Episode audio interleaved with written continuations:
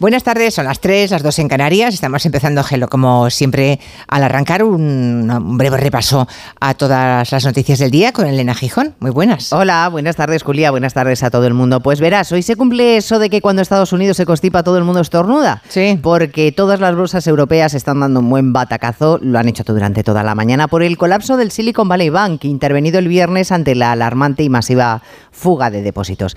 El presidente Biden acaba de comparecer ante sus ciudadanos para tranquilizar y para evitar que cunda el pánico en otros bancos. Ha explicado que no va a haber rescate con dinero público, que los depositarios van a recuperar su dinero y que el sistema bancario del país es seguro y solvente.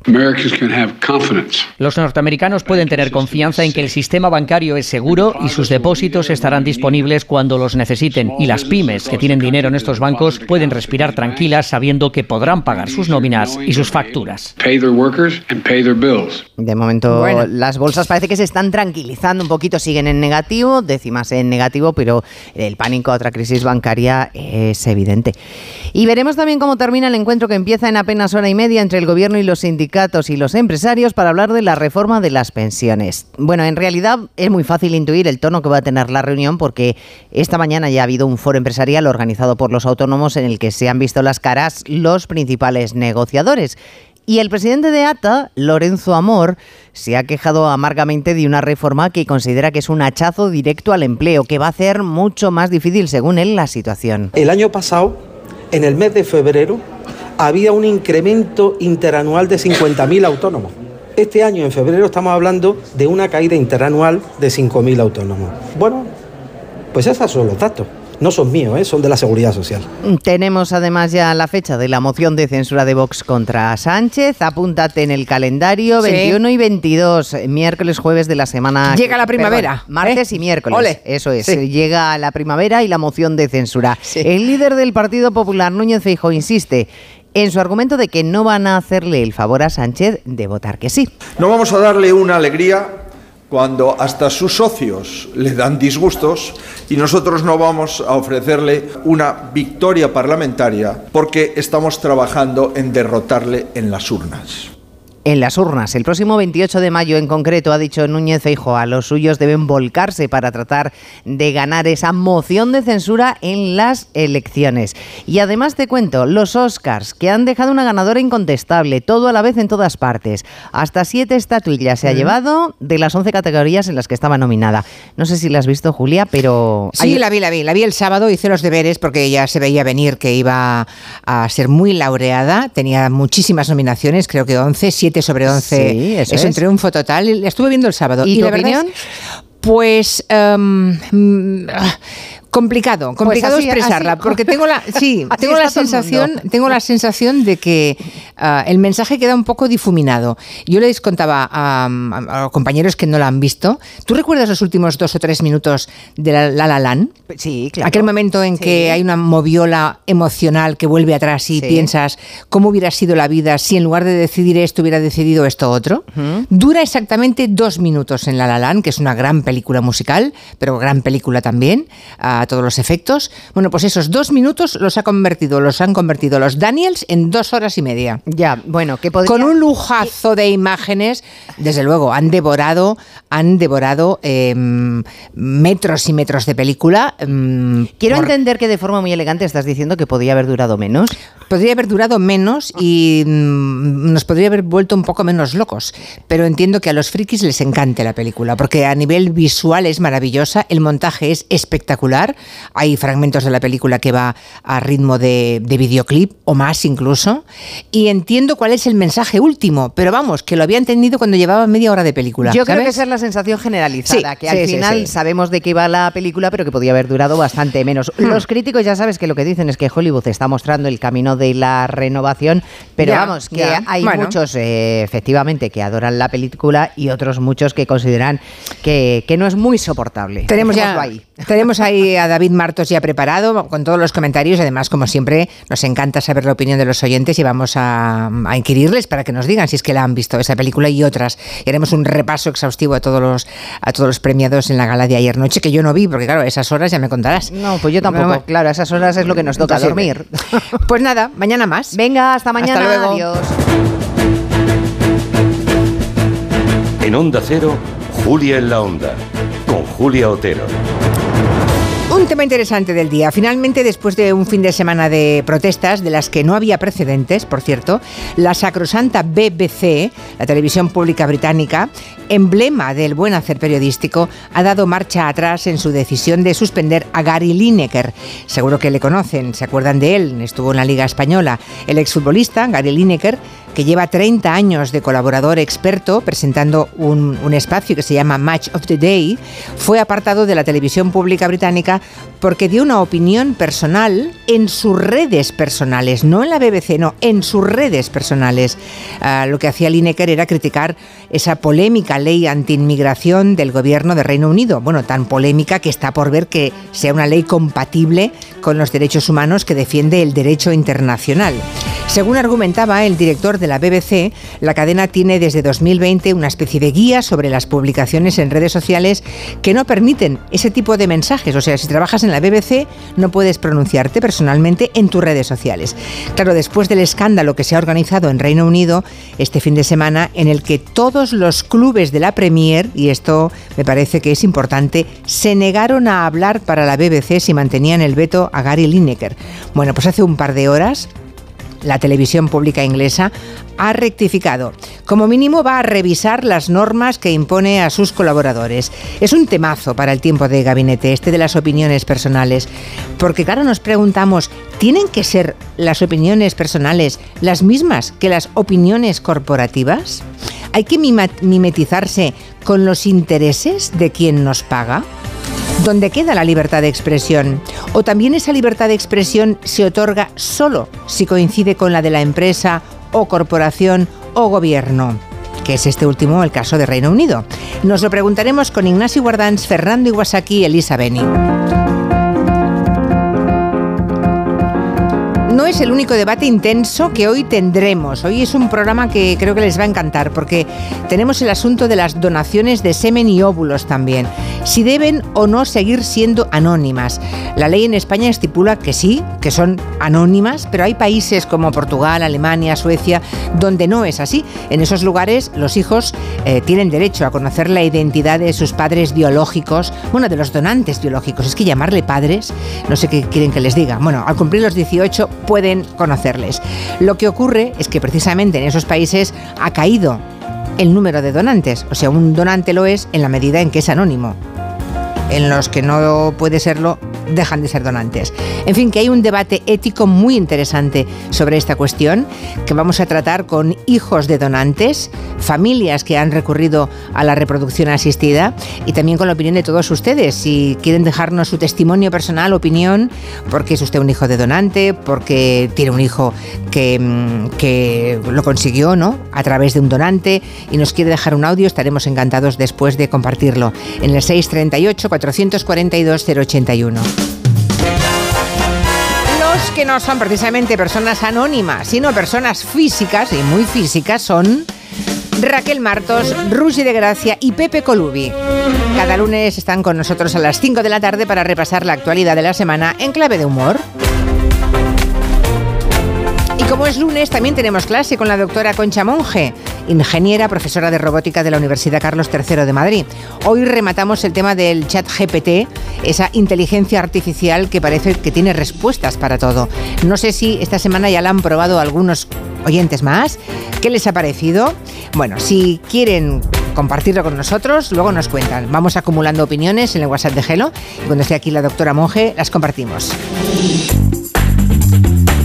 Y ahora pues ya solamente me queda abrir la mesa de redacción en la que tenemos sentados a Naima León. Hola, hola. A Marina Martínez Vicens. Muy buenas. Al hombre quinótico, hoy con sueño, David Martos. Hola, ¿qué tal? Buenas tardes, ¿cómo estáis? Le toca hacer todo a la vez en todas partes. Exacto, soy el hombre pulpo. Ah, ¿Cómo llevan las ojeras? ¿Bien? A ver, tengo muchísimo sueño, he dormido una hora y media, tengo hambre porque no he comido, pero estoy muy feliz. No duermes, no comes. Oscars Hemos tenido los Oscars que merecen el ayuno intermitente. ¿Ah, sí? ¿Tú estás de acuerdo en los siete para todo a la vez en todas partes? Yo creo que la academia sale ganando con esta decisión. Que se mete en el siglo XXI, que deja atrás las telarañas y que se moderniza. Sí, sí, sí. Vale, vale, vale. Yo Vale. me tengo que quitar las telarañas también porque esta película en el minuto 40 no pude seguir. No me meto con ella, ¿eh? No fui Madre capaz. mía, no fui capaz. No, no, yo la Madre vería. mía. Espera, que va, va a ser un tema generacional, ya verás tú. Julio Montes, veo que a ti sí que te gustó, ¿no?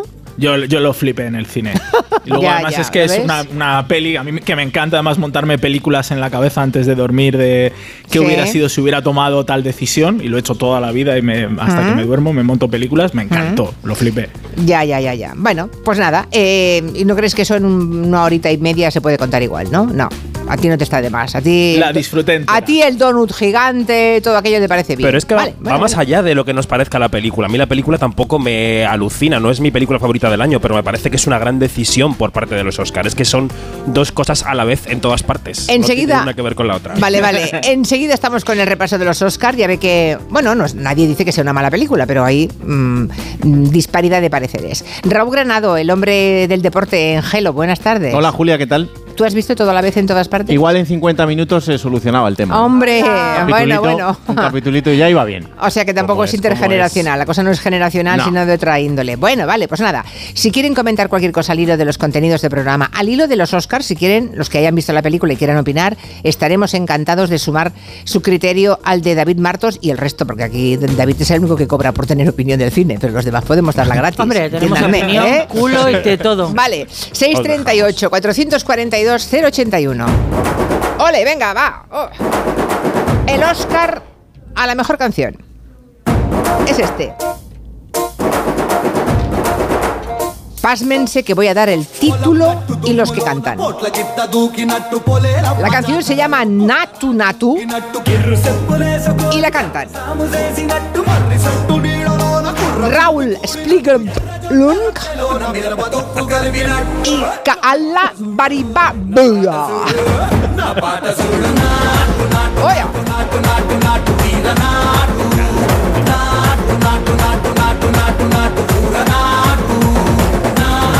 Es idioma telugu.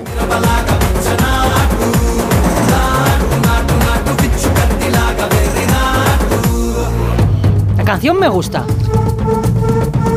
Fue un numerazo brutal. La película es una superproducción de época ambientada en India en los años 20.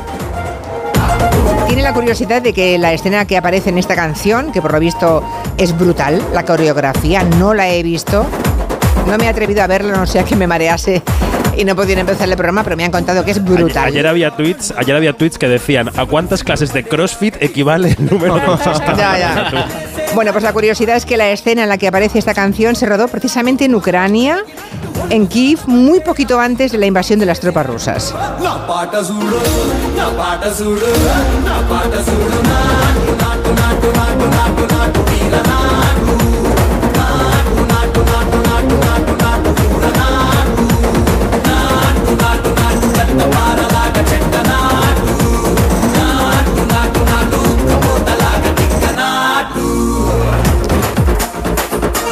Bien, ¿eh? Me voy a pedir un jingle, Quintanilla. Es chulísima. Sí, para un jingle está muy bien. Sí. Tienes Como que alguien- bailar tirando de los tirantes así para arriba como, como Petinto, pues los tirantes así es la coreografía. Estaba imaginándome a alguien que pone en la radio y dice, va, ya he trabajado mucho hoy, he comido, voy a echar una siestecita. ¡Toma! La siesta toma por saco. A dormir a otro lado. A clase de spinning.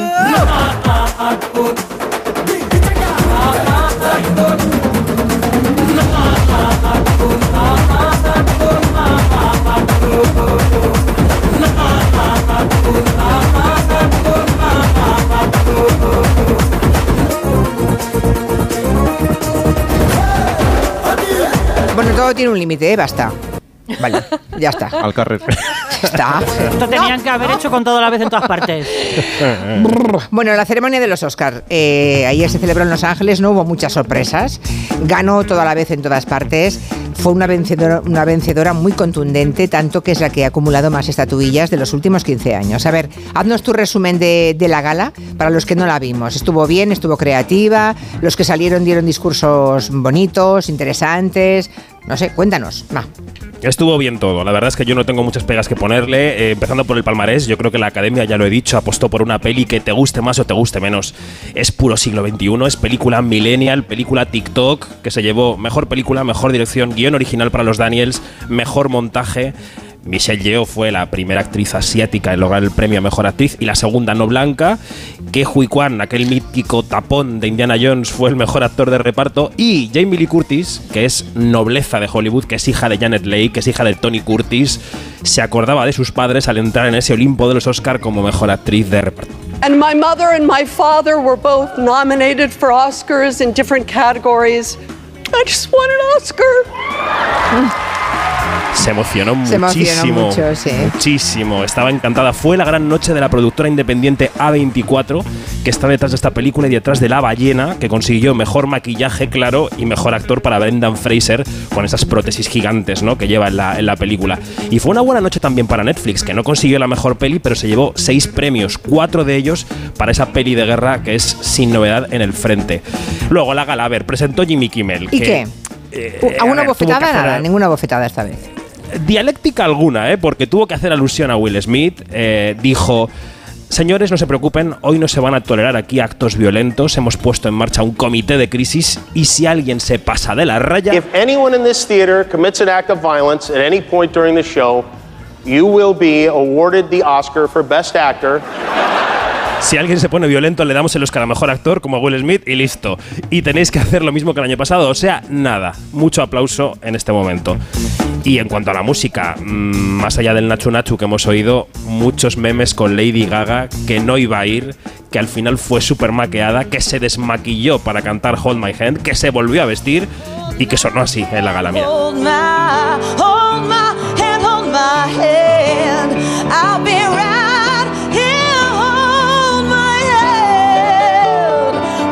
especie de unplugged en camisetilla y pantalones en vaqueros. Eh, Se quedó sentada en la butaca nuestra Ana de Armas por Blonde.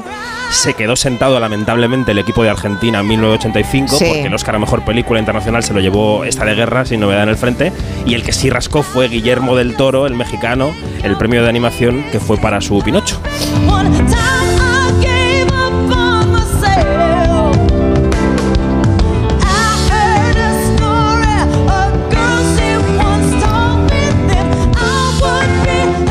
¿Alguien algún- tiene algún comentario que hacer sobre los estilismos que vimos en la alfombra? No rojas, sino champán, ¿no? Porque mm, como celebraban, ¿no? Había...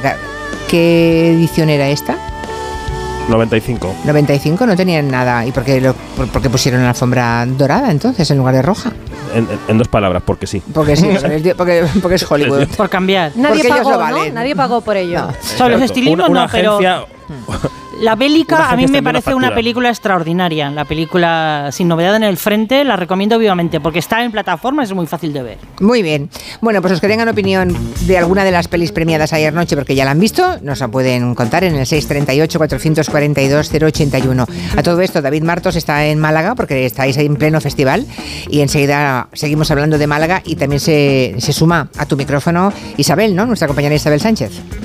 Sí, está aquí ya preparada y tomando notas. o ah, sea sí, que, hasta bueno, aquí. Puede pero- decir hola. decir Isabel, hola. ¿cómo estás? ¿Qué tal? Muy buenas, ¿cómo estáis? ¿Cómo va la alfombra roja de Málaga? ¿Es roja en Málaga, por cierto? Sí, aquí Ah, bueno, es roja. vale. Ayer discutí además con David aquello de la luz y yo le dije que como Málaga tiene una luz especial no hacía falta ponerle a champán. Ya, ya, ya. Con el, ro- con el rojo ya va bien. Bueno, vamos con el concurso de bulos, que hoy es lunes y es la labor antibulera que fomentamos aquí. Tres titulares que han sido publicados, uno solamente es real. ¿Qué tema has escogido hoy, Montes? Semana del cerebro, Julia, y vamos por ahí, por nuestro cerebro, su estudio, la neurología. Solo una es real, ¿vale? Vale, vale, venga. Prim- primera opción. Descubren que existe un nervio que conecta el pene y el cerebro directamente. Ajá. Me lo creo. Va, bueno, quede claro que lo ha dicho él, ¿eh? lo ha dicho Raúl. Vale, las chicas somos muy prudentes y nos hemos mordido la lengua. ¿Qué más? Esta está dedicada a Guillem. Segunda opción, contar muchos chistes malos puede deberse a un problema neurológico. Maravilloso. Vale, y tercer titular. Ingresado al tocar su cerebro con el dedo cuando intentaba sacarse un moco. ¡Qué barbaridad! Pero que Me ha dolido. sí, solamente imaginarlo. Bueno, una de las tres es verdad. Una de las tres es verdad. Yo hoy no consigo ver que alguna sea verosímil. Pero bueno, Una de las tres es cierta. ¿Cuál? Pueden votar ya en la encuesta de Twitter que acabamos de colocar en nuestra página. En Onda Cero, Julia en la Onda, con Julia Otero.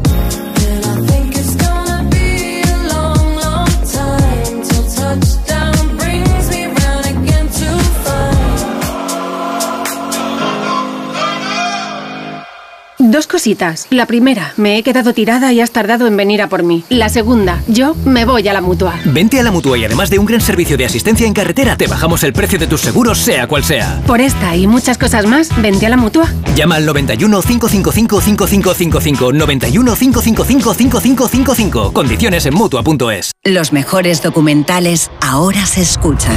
Chaperos, en Sevilla no había. Arnie. Yo creo que fui pionero en esto. Eh, tiene servicio secreto estadounidense. El ingeniero. Cuatro juzgados de España lo estaban buscando. Por falsedad de documentos, estafa.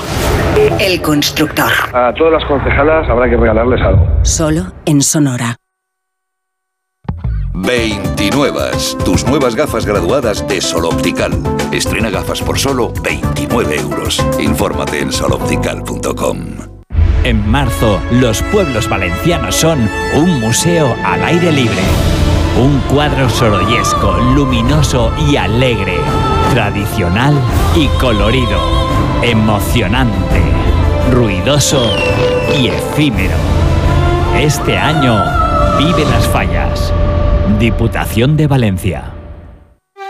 Cuando Sofía abrió su paquete de Amazon, los ojos se le abrieron como platos. Botones sensibles al tacto y sensor de presión inteligente. Era el cepillo de dientes eléctrico de sus sueños por un precio menor del que jamás habría imaginado. Cinco estrellas de Sofía. Empieza a buscar en Amazon hoy mismo. Los que vivimos en una casa hemos podido. Y los que vivimos en un edificio también. Con Smart Solar de Iberdrola tú también puedes ahorrar hasta un 70% en tu factura de la luz con la energía solar. Vivas en una casa o en un edificio. Más información en iberdrola.es, en el 924 24 24 o en nuestros puntos de atención. Cambia la energía solar con Iberdrola, empresa colaboradora con el programa Universo Mujer. Esta semana, el mayor bote de la historia de Pasapalabra ya tendrá un ganador. Rafa. Por este, por este es Rafa. ¿Quién se lo llevará? Pasapalabra. De lunes a viernes a las 8 de la tarde en Antena 3. La tele abierta. El paraíso existe y está en el este de Mallorca. Disfruta de las playas de Calamillor, Sacoma, Calabona, Costa de los Pinos, Sillot y el espacio natural de Sapunta de Namer. Descubre Calamillor y la isla de Mallorca con gente viajera. Este sábado en directo desde Pula Golf Resort, gracias a la Fundación Mallorca Turisme y al Consorcio de Turismo de Sonservera y San Llorenç des Cardassar. Este sábado desde las 12 del mediodía, gente viajera con Carlas Lamelo. Te mereces esta radio. Onda Cero, tu radio. Me toca la revisión del coche. Eurorepar Car Service. Necesito un taller cerca de casa. Eurorepar Car Service. Quiero la mejor relación calidad-precio. Eurorepar Car Service. Tu taller multimarca de confianza es Eurorepar Car Service. Eurorepar Car Service.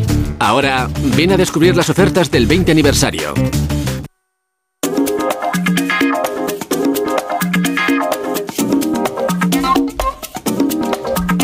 ¿Recuerdas haber visto a Hugh Grant en la alfombra ayer noche, David? Porque hay un oyente, Jorge, que dice que lo mejor fue él, pero no, no puedo ver la imagen. Es decir, no, no sé qué pasó en la entrevista. ¿Lo viste? ¿Lo recuerdas o no? Nada en particular. Eh, hubo dos momentos, uno en la gala en en el que dijo eh, estoy tan viejo que parezco un escroto, lo dijo literalmente, y el alfombra Hugh Grant. roja, eh, sí, sí, sí, eh, en plan chiste, pero dijo estoy arrugado como un escroto, lo dijo así. Madre Y En mía. la alfombra roja, en una entrevista de las típicas de alfombra, Sí. alguien le preguntó ¿y qué traje llevas? Y él dijo llevo puesto mi smoking Ya. y se fue. Bueno, vale, o sea, vale. no tolera preguntas sobre el estilo, qué ropa llevas, qué marca llevas. Bueno, es que diciendo que era su smoking, te estaba respondiendo. Es una forma muy elegante de decir, oiga, me lo he pagado yo, es mío y por tanto no tengo que promocionar a nadie, sea de la marca que sea. Todos los demás, que incluso ya supongo que se facilita a todos los medios de comunicación eh, quién es el diseñador o diseñadora, Sí. no, no, ese vestido es prestado para esa noche y por tanto tienen que. Nadie deja nada a cambio de nada, ¿no? Entonces, pues eso. Interesante lo del escroto. Bueno, vale, vale, vale. Es que salió con Andy McDowell, que era una reunión 30 años después de cuatro bodas y un funeral. Ya. Y él dijo: Ella está maravillosa, como podéis ver, y yo parezco un escroto. Vale, vale. Qué barbaridad. Qué barbaridad, menuda frase. Bueno, ah, en Estados eh, ah, un momentito. Ah, el tema de gabinete, que hay ya muchos oyentes que están muy interesados en el tema de gabinete, lo de Gary Lineker.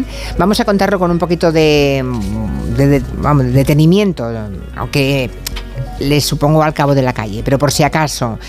Lo de mm, el gobierno sus presiones en Gran Bretaña y la BBC. A ver, ¿qué le ha pasado a Gary Lineker? A ver si nos lo cuentas en pocas palabras, Raúl. Pues eh, a ver, Gary Lineker, eh, como tú bien decías, tiene 62 años, es un exfutbolista de una trayectoria muy importante, además de ser una estrella en Inglaterra con la selección y con los equipos en los que haya jugado. También jugó en España, lo hizo en el Barça, tres años. Es uno de los mejores delanteros del mundo en los años 80 y por tanto alguien que tiene una reputación importante. Tanto es así que es el presentador mejor pagado de la BBC. Cobra en torno a 1,5 millones de euros al año y presenta el programa estrella de fútbol en la BBC desde el año 1999. Millón y medio de euros en la televisión pública. Él solo, ¿eh? Bien. ¿Qué ha pasado con él? Vamos a ver. ¿Por qué ha puesto contra las cuerdas a la BBC para los que estén despistados? Pues a principios de la semana pasada, Lineker, que es muy activo en su cuenta de Twitter, citaba un vídeo en el que hablaba la ministra del Interior sobre la nueva política migratoria del gobierno británico. Y él decía, por Dios, esto es más que horrible.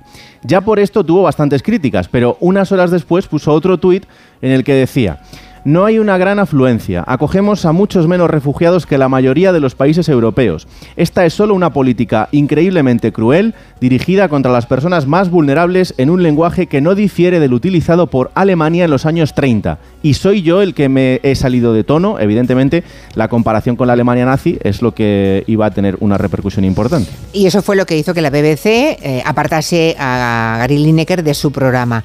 Esto es lo que ha generado toda la controversia este fin de semana, que han pasado muchísimas cosas y todo el mundo ha estado al lado de Lineker. Absolutamente todo el mundo. Eh, por ejemplo, el entrenador del Liverpool, Jürgen Klopp, que es alguien que no se esconde nunca cuando le preguntan por cosas que no tienen que ver con el fútbol. Eh, todos los clubes de la Premier que se negaron a hablar en ese programa. Sus propios compañeros que no aparecieron para presentar el programa, absolutamente nadie, tampoco los reporteros que tenían que entrar en el Match of the Day, que es como se llama este programa. Incluso la presentadora del programa de Mediodía de Deportes también se negó a presentar el programa y por eso la BBC, la BBC, no cualquier televisión, se vio obligada a cambiar su programación. Con lo que esto se supone en el Reino Unido, ¿eh? Menuda trascendencia que la BBC se comporte así. Allí no es comparable a la de ninguna otra televisión pública en el mundo, ¿eh? Vale, pues eh, lo que ha ocurrido hace un par de horas es que han rectificado en la BBC. Sí, y esto también es una gran noticia porque incluso hubo varios ministros que le pidieron a Lineker que saliera públicamente a pedir disculpas. Esto es algo que no ha sucedido, ha sucedido todo lo contrario. Después de la riada de críticas de todo el mundo por ese estándar que comentabas tú al principio sobre la gente que trabaja en la BBC y en cuanto a los estándares de imparcialidad, bueno, pues lo que han hecho es reunirse esta mañana con él y eh, llegar al acuerdo de que el próximo fin de semana volverá a presentar su programa. Mm, así que los ministros eh, mm, que digan lo que quieran, pero la BBC ha decidido seguramente porque habrán estudiado la opinión pública británica y sabrán que hubiera sido un golpe de muerte para ellos, ¿no? Eh, le ha pasado alguna que otra vez a Lineker, ¿no?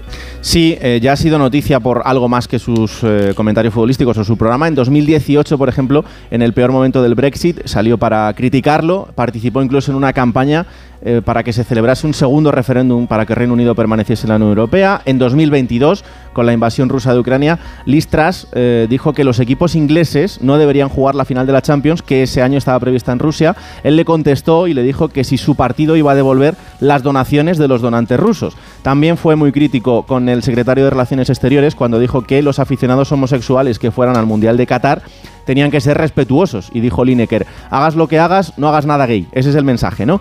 Bueno, en todas estas ocasiones fue noticia, pero no pasó nada. Esta vez sí ha pasado y Julia, es que eh, en una encuesta de este mismo día eh, en Reino Unido, la- el grado de aceptación de la gente de la BBC ha pasado de ser en 2018 eh, de casi un 80% de la población a ser ahora del 55% y que el, solo el 11% consideraba que la BBC podía ser, bueno, no sustituible, pero al menos no tan importante como ahora, ahora mismo lo considera el 26% de la población británica.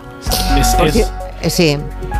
No, que digo que estaba tan, tan contra las cuerdas, no sé si lo habéis visto, que eh, sacaron el caso de un periodista también de la BBC que es freelance, como, como Lineker, que pues tiene una cuenta de casi extrema derecha en Twitter. Hubo peticiones eh, de transparencia a la BBC preguntándole a la BBC cómo podía ser que una persona que saliera en la BBC podía tener una cuenta de Twitter así, abiertamente xenófoba y que decía burradas. Y la contestación por escrito de la BBC fue que es un freelance y que eh, es su cuenta personal y que la BBC no era responsable de ese contenido. Claro, eh, eso estaba por escrito y cuando les preguntaron que entonces cómo le estaban haciendo eso a Gary Lineker siendo también un, Exacto. un freelance, pues no pudieron contestar. Claro, es que quedaron perfectamente retratados en esta historia del Lineker y obviamente han sido las presiones del gobierno, claro, que alguien eh, con esa capacidad de influencia y con ese éxito ah, diga abiertamente que es una crueldad esa ley eh, contra los migrantes en Reino Unido no les ha gustado. Ahí están los tres ministros pidiendo que le echen, ¿no? Bueno, pues ahora tendrán que aguantarse, porque Lineker sigue. Que por cierto, me dice un oyente Sí. que él fue el que inventó lo de el fútbol es un juego que inventaron los ingleses en el que juegan Sí. 11 contra 11 y siempre gana Alemania. ¿Es Sí, verdad? Sí, sí, es verdad, es verdad. O sea, esa frase es de Lineker. Sí, sí, sí. Vale, lo cual demuestra que este chico tiene un Talento. cerebro, un cerebro perfectamente amueblado. Ya cuando tenía 20 años, que es cuando dijo esa frase. En Estados Unidos empieza a extenderse un tipo de timo, ojo, que usa la inteligencia artificial para engañar a la gente. Quédense con esto, porque de momento pasa en Estados Unidos, pero puede ocurrir aquí. ¿Qué hacen? Como quien más, quien menos deja mensajes de voz a través de WhatsApp, pueden clonar la voz de un familiar nuestro y llamarnos pidiendo ayuda con la voz de ese familiar. Claro, simulan una llamada de socorro y te piden dinero. Hay varias versiones, ¿no? Mm, de persona que está secuestrada, que ha perdido la cartera estando de viaje, que tiene que pagar una fianza para salir del calabozo. Encuentran eh, algún mensaje suyo de voz en redes sociales, lo clonan y así con las prisas, pues eh, la gente se lo cree, ¿no? Lo usan sobre todo con gente mayor. Hay diferentes programas en los que tú introduces la voz de esa persona a la que quieres clonar. Cuanto más limpio esté el audio y más tiempo le des eh, de voz de la persona, mejor lo va a hacer. El ordenador hace el resto. Pero claro, eh, aunque sea con las prisas eh, de forma más chapucera, la persona nerviosa acaba creyéndoselo. ¿no? Bueno, el mes pasado, en otro orden de cosas, David Guetta habría una polémica importante cuando decía que el futuro de la música es la inteligencia artificial, porque él lo que hizo fue recrear la voz de Eminem en un concierto que él lo petó.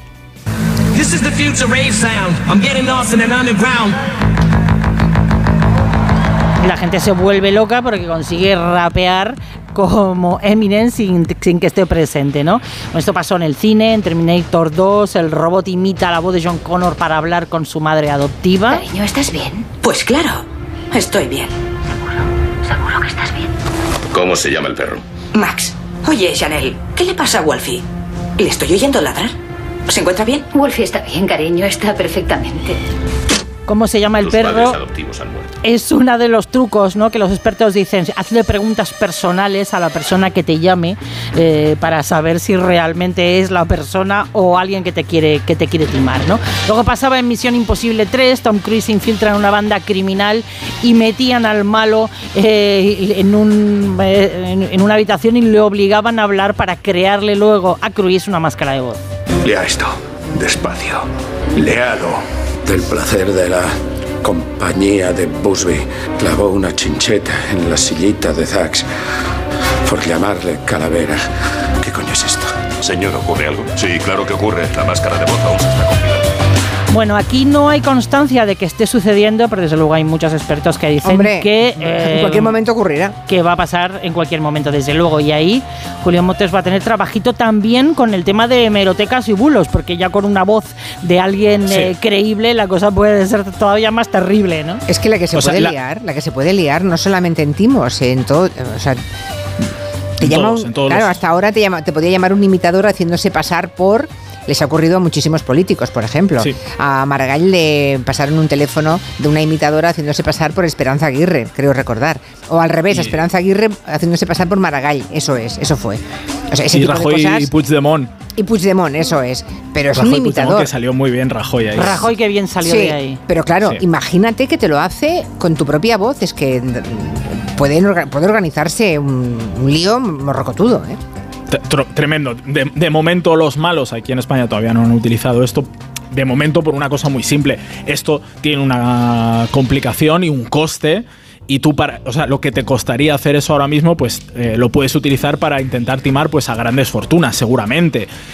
Para el timo básico, como contamos así eh, aquí en el programa muchas veces, es que con cosas muy simples, con mensajes al móvil, con páginas, pues de momento les sale rentable a los malos. El momento llegará cuando sea rentable para ellos extenderlo a- Ya, al resto de ya. la población. Claro, de momento si es caro el sistema, mm, no les compensa. Para Hay sistemas complicado. cutres, baratos incluso gratuitos en la red, pero todavía consiguen algo muy poco logrado. Ya.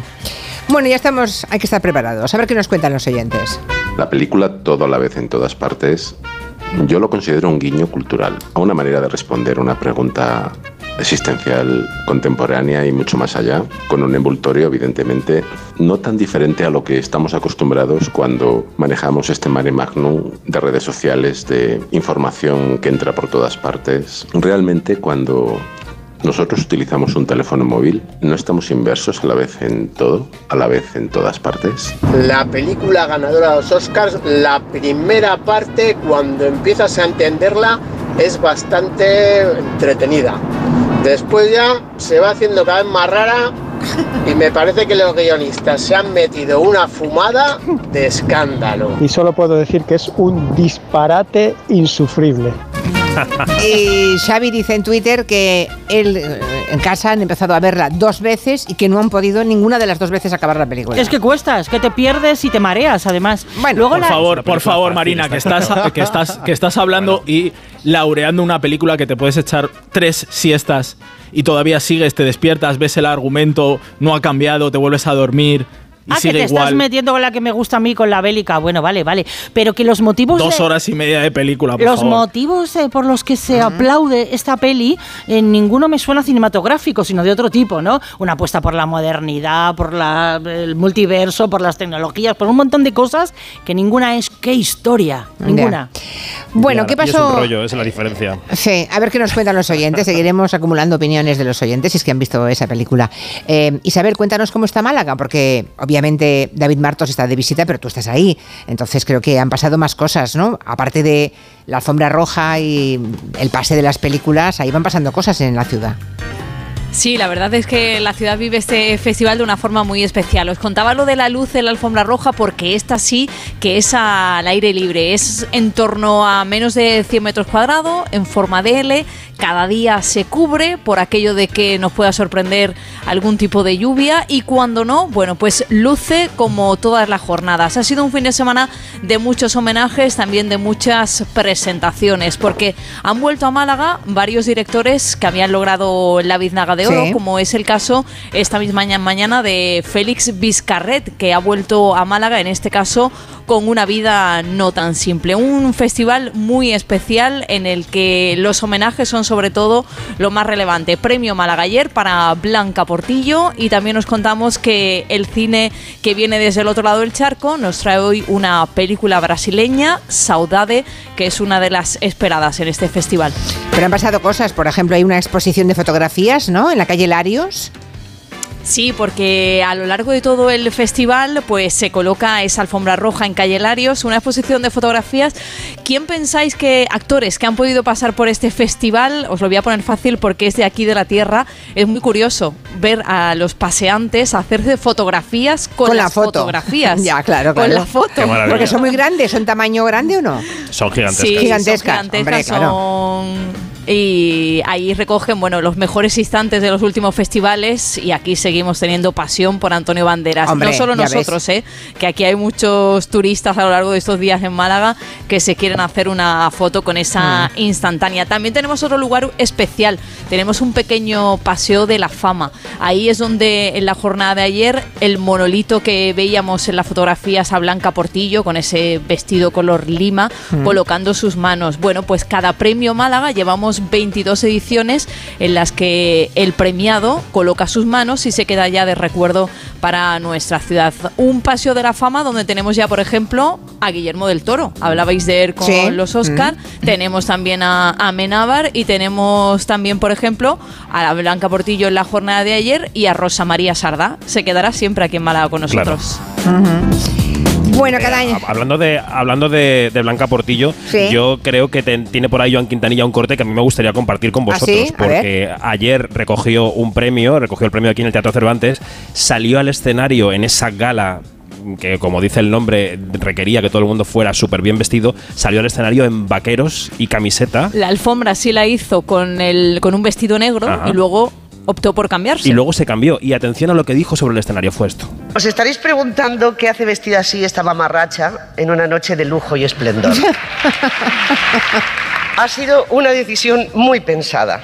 Estoy aquí porque habéis decidido poner en valor el trabajo de casi 40 años dedicados casi de forma enfermiza a la interpretación. Y puesto que es eso lo que estáis valorando, quiero recibirlo como persona, no como actriz. Y esto es sencilla y llanamente lo que soy, Blanca, una persona. Qué bonito. Ojo. Interesante. Al final se va a poner de moda, ¿eh? Acabar también con esa especie de, de lujo de las alfombras rojas y de las entregas de premios. Y esa Lo que se ve mucho, Julia, es eh, sobre todo a lo largo de la mañana ver a los actores, actrices, directores con zapatillas, ¿eh? No nada ya de Hombre, llevar tacones desde eh, primera hora, ¿eh? Es que se ve todas las chicas y luego por la noche tienen que calzarse esos taconazos o descansan los pies o irían con buñones, porque ya me contarás. Bueno, por aquí estoy viendo cómo está la encuesta del maldito bulo y de momento gana el titular de que descubren que hay un nervio que conecta el pene con el cerebro. Lo he dicho yo. Lo dice Sí. casi el 40% de la población que nos escucha, 39,7. Estoy viendo ahí un voto un poco tro- troleoso, ¿eh? No lo en sé. Esa votación, pero está ajustado, está ajustado. Lo- los que dicen que los chistes malos puede deberse a un problema neurológico lo sostiene el 35,9 y el que menos se cree la gente, y lo cree un 24,4, es que un tipo hurgándose la nariz tocó el cerebro. Esto Esta era la broma de las PCR. ya, ya, sí, efectivamente. no? Es verdad. Bueno, sigan votando. De momento ganan lo de la conexión del pene con el cerebro, que sinceramente no, no sé por qué a alguien se le ocurre que tal cosa. No entiendo. En Onda Cero, Julia en la Onda, con Julia Otero.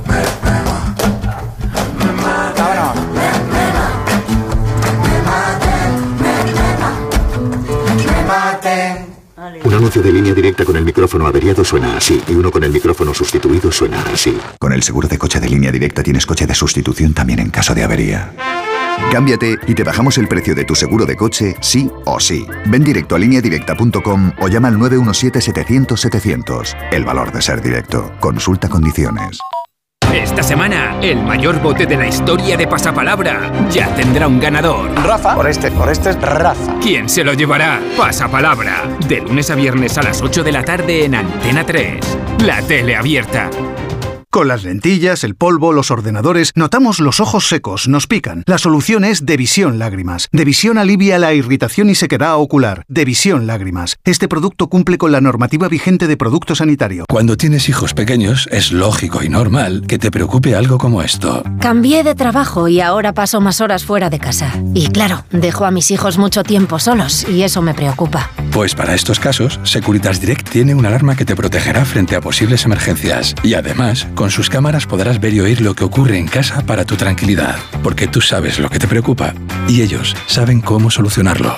Llama ahora al 900-272-272 o entra en securitasdirect.es.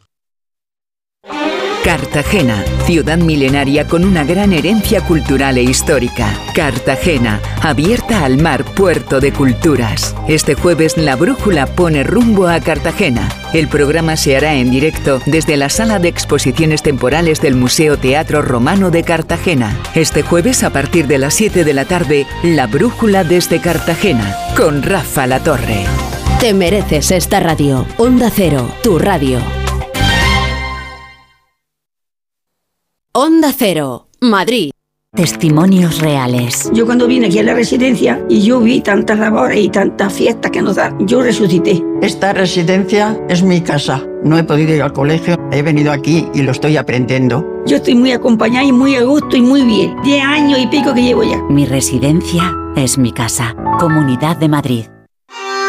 Restaurante Asfontes. Auténticos productos gallegos. Carnes, pescados, mariscos, caldo gallego, empanada, lacón y una amplia carta de vinos. Salones ideales para celebraciones y también terraza. Con el excelente trato de siempre. Asfontes. En General Laci 10, cerca de Atocha. Y ahora también en la calle Áncora 32. asfontes.com.es.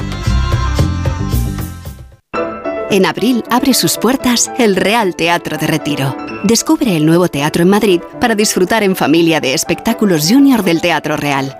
Cuentos musicales, títeres, danza y ópera. No te pierdas la inauguración de la temporada desde el 15 de abril con la ópera para niños La Cenicienta. Entradas ya a la venta de 15 a 20 euros. Más información en realteatroderetiro.es y teatroreal.es. Porque quieres renovar tu baño y tu hogar y convertirlos en un espacio confortable y moderno, Coisa Sanitarios te ofrece todo lo que necesitas. Azulejos, muebles, mamparas, calefacción, proyectos personalizados y las mejores marcas a los mejores precios. Renueva tu baño, renueva tu vida. Encuéntranos en grupocoisa.com. Coisa, nos mojamos por ti.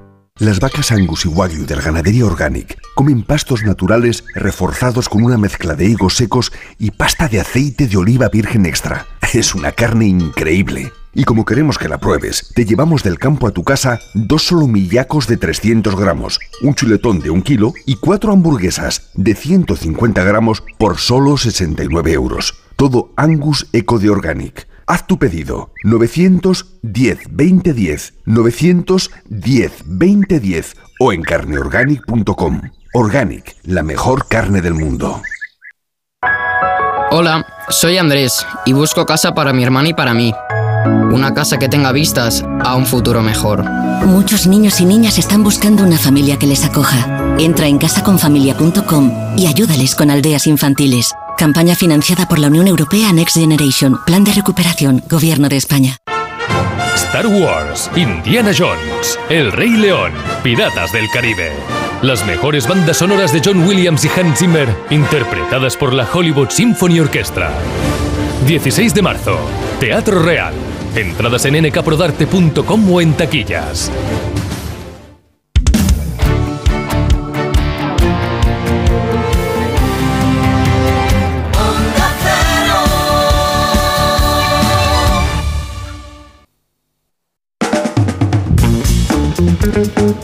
Siguen los oyentes que han visto como era todo eh, en A la todas vez, partes. en todas partes. Toda la vez en todas partes, que un lío está con el título.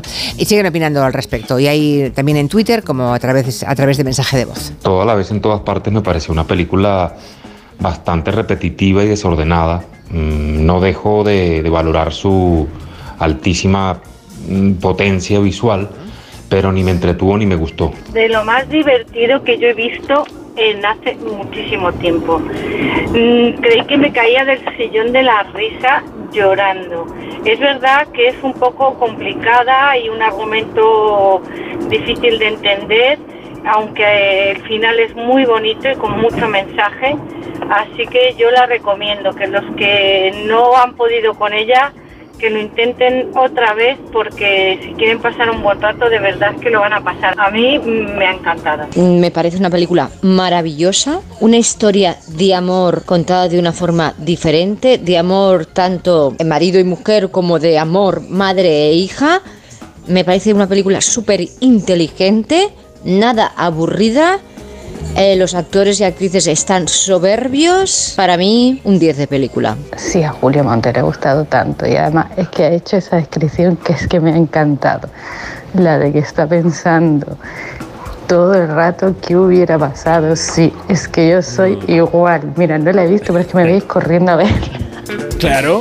Lo compro todo, ¿eh? Tenemos. Lo compro todo, lo de los oyentes. Menos la de que dice que se pasó toda la película riendo, ¿eh? Lo siento, pero no. ¿Alguien se rió viendo Yo- toda la vez en yo todas partes? Lo de los Yo me dedos río como salchichas es bonito. Hombre, ya, pero la primera Yo vez que salen, mm, ya está. Pero lo de partirse de risa.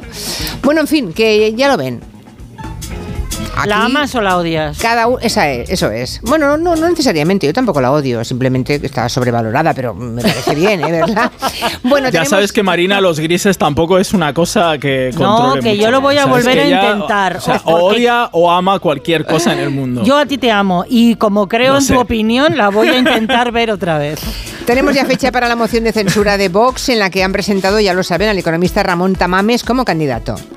Sí, ¿y por qué hablamos de esto? Porque aparte de la fecha, queremos repasar un poco cómo les está dando algún otro quebradero de cabeza a, Vox. La moción de censura, eso será el 21 y el 22 de marzo. Y como dices, el candidato Ramón Tamames, que empezó su carrera al Partido Comunista, después al Centro Democrático y Social, y que ahora va a encabezar esa moción de censura de Vox contra el gobierno de Pedro Sánchez. Dice Tamames en entrevista en El País que él no va a subir a la tribuna del Congreso a defender a Vox.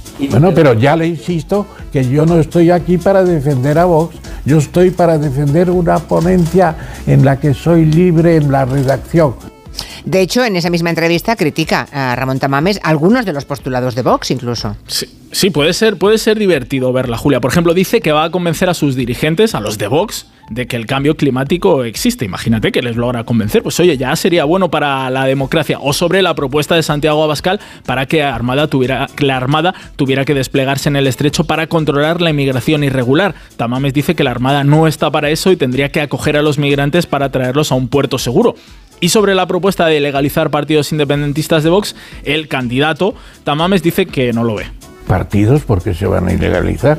Lo que tienen que respetar es el Parlamento, funcionar en las elecciones y tal, que predican la independencia. Ellos saben, sabrán por qué predican una cosa imposible. Curioso. Eh, curioso las opiniones de Ramón Tamames, que ha seguido dando entrevistas más allá de la que estamos comentando, y sus ideas siguen sin coincidir con el programa que tiene Vox. Sí, no sé si era una estrategia de Vox, si lo sabían de antemano, pero sí, en la última en el mundo, dice por ejemplo que España es una nación de naciones y que hay que mantener las autonomías y critica que Vox abuse de la bandera española. Por cierto, que también confirma que, tras la entrevista en El País tuvo llamadita de Vox porque dice que quedó, entre comillas, dura. Pero en público el líder de Vox, los líderes de Vox dicen que nunca quisieron que su candidato defendiera los postulados del partido. ¿Y Vox qué dice a todo esto? ¿Le habrán preguntado a alguno de sus líderes sobre las declaraciones de Ramón Tamames en la prensa?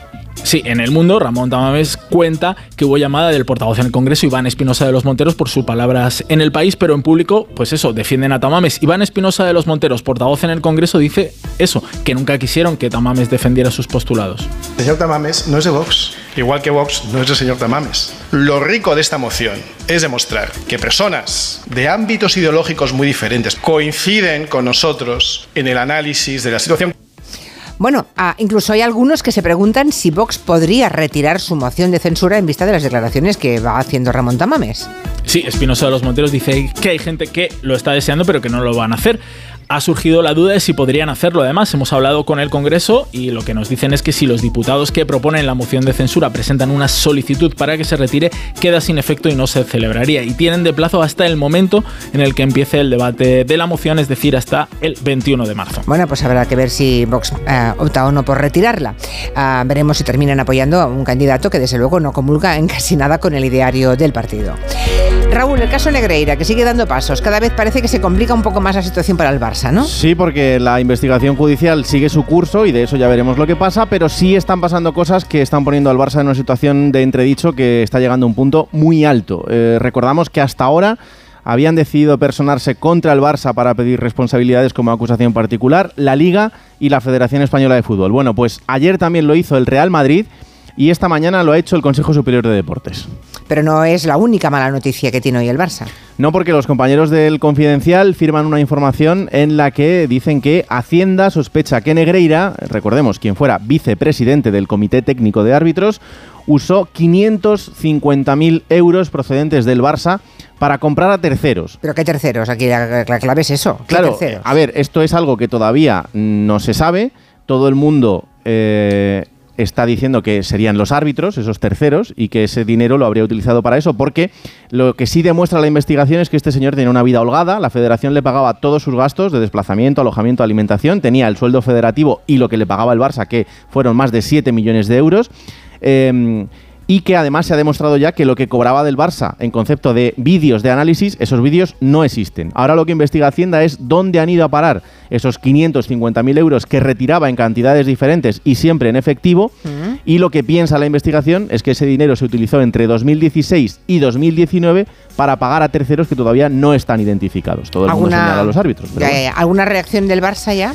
Pues ayer dijo Laporta cuando eh, salió el comunicado del Real Madrid a través de su cuenta de Twitter, culés, estén tranquilos, el Barça es inocente de lo que se le acusa y víctima de una campaña contra su honorabilidad en la que ahora ya están todos. Ninguna sorpresa, defenderemos al Barça y demostraremos la inocencia del club. Muchos tendrán que rectificar. Lo que tuvo que ver ayer el Barça deportivamente es como en San Mamés, en Bilbao, le tiraban miles de billetes con las caras de Laporta, de Negreira y de Rubiales, además de gritar cosas como mafia o a segunda. Algo que, por cierto, puede pasar. ¿Sí? ¿Podría, ¿Podría ocurrir? Madre mía. Bueno, ah, ahí lo dejamos, seguiremos la historia. ¿Qué ha pasado con el sorteo de la Bonoloto que está en las redes revolucionadas y denunciando Tongoan, eh? Bueno, pues que el resultado del sorteo del jueves 9 de marzo es casi idéntico al del sábado 11 de marzo. Vamos a hacer como cuando contamos eh, los casos de plagio musical. Este es el del jueves. Estos son los números ganadores. 8, 21, 23, 40, 43 y 47. Complementario 26, reintegro 7. Y este el del sábado. Y los números son 8, 21, 23, 28, 40 y 47. Complementario 26, reintegro 7. Bueno, como no os Ostras. habrá dado tiempo de apuntar, yo no, yo sí, resumo. sí, se lo he apuntado, pero sí, sí. Pues te habrás coinciden dado muchos. cuenta de que son iguales, mismo reintegro el 7, mismo complementario el 6, y de los 6 números de la combinación, 5 son iguales. Solo hay uno que es distinto. Y como nos gusta mucho una conspiración, hay usuarios de Twitter diciendo que las casualidades no existen, que es muy sospechoso que el jueves nadie se llevara el bote de 1.400.000 y el sábado ya sí. Que esto huele muy mal, como si hubiera una mano negra, ¿no? Nosotros nos hemos puesto en contacto con la SELAE, eh, la Loterías y Apuestas del Estado, que nos confirma lo que ya sabemos todos, que los sorteos son públicos, que se hacen ante un fedatario público, un presidente y un vocal, y que, como contamos siempre en el sorteo de Navidad, todos los números están en el bombo y tienen las mismas probabilidades de salir. No hay nada extraño en este parecido, tampoco si la combinación hubiera sido idéntica. Es matemática. Casualidad. Sí, sí, yo, yo entiendo el lío, ¿eh? pero es que nos cuesta mucho aceptar que algo puede ocurrir así, pero puede ocurrir, efectivamente. Aquí tenemos a Guillem, muy buenas. Hombre, Un ¿qué mensaje tal? de la mutua. Es que tienes que llamar inmediatamente a tu compañía y le dices dos cositas. La primera, hombre, es que no me dejas elegir taller. La segunda, yo me voy a la mutua. Claro que sí, porque si te vas a la mutua, además de poder elegir el taller que tú quieras, te van a bajar el, pre- de tu- del precio de tus seguros, sea cual sea. Así que ya lo sabes, llama al 91 555 55 55 y te cambias. Por esta y por muchas cosas más, vente a la mutua. Consulta condiciones en mutua.es. No te vayas que tenemos que aclarar el tema del concurso de bulos. Ah, Todavía no, no te vayas. Bien, tirado, bien tirado. Sí, he toda- recibido, he recibido, ya lo sé, Julio. Sí, he lo que ocurre es que, eh, no sé, este fin de semana hay alguna peli de las que quieras hablarnos, de las que se han estrenado en Málaga, se han presentado en Málaga, David. ¿A Isabel? Sí, porque ya que estamos cerrando una temporada de premios, creo que hay que apuntar algún título para la próxima. El jueves hablaremos de esas 20.000 especies de abejas que traemos arrastrando desde Berlín. Sí. Pero este fin de semana se ha estrenado en Málaga una que se llama Els Encantats, Los Encantados, la nueva película de Elena Trapé, que podría ser casi una continuación de Cinco Lobitos, porque hablamos de una madre que es Laia Costa, que se enfrenta a la primera semana separada de su hija después de un divorcio con su pareja, ¿no? Ujú. Y ella se va a la sierra, se refugia allí y pasa ese duelo de no ver a su hija por primera vez. La niña es pequeñita, tendrá 6 años, 5 años, y es una película muy interesante. Y luego hemos visto una serie que nos ha encantado, una serie que llegará a 3 Player Premium, que suena así. A ver. Mi nombre es don Anselmo Umpierre. Si ustedes están aquí es porque son perpetradores de hechos que ofenden la sana moral. Vamos a un campamento en el año 62, al campamento de Tefía en Fuerteventura para los detenidos por la ley de vagos y maleantes, fundamentalmente homosexuales, en las noches de Tefía. Es una serie en la que Miguel del Arco, el dramaturgo, se estrena como showrunner. Nos ha encantado ese primer y segundo capítulo que hemos visto y creo que será una de las series del año Julia, así que ahí lo dejamos apuntado. Vale, ahí lo dejamos. Eh, no, no, no os mováis porque vamos a desvelarle a el concurso de bulos. ¿Lo tienes por ahí, Montes?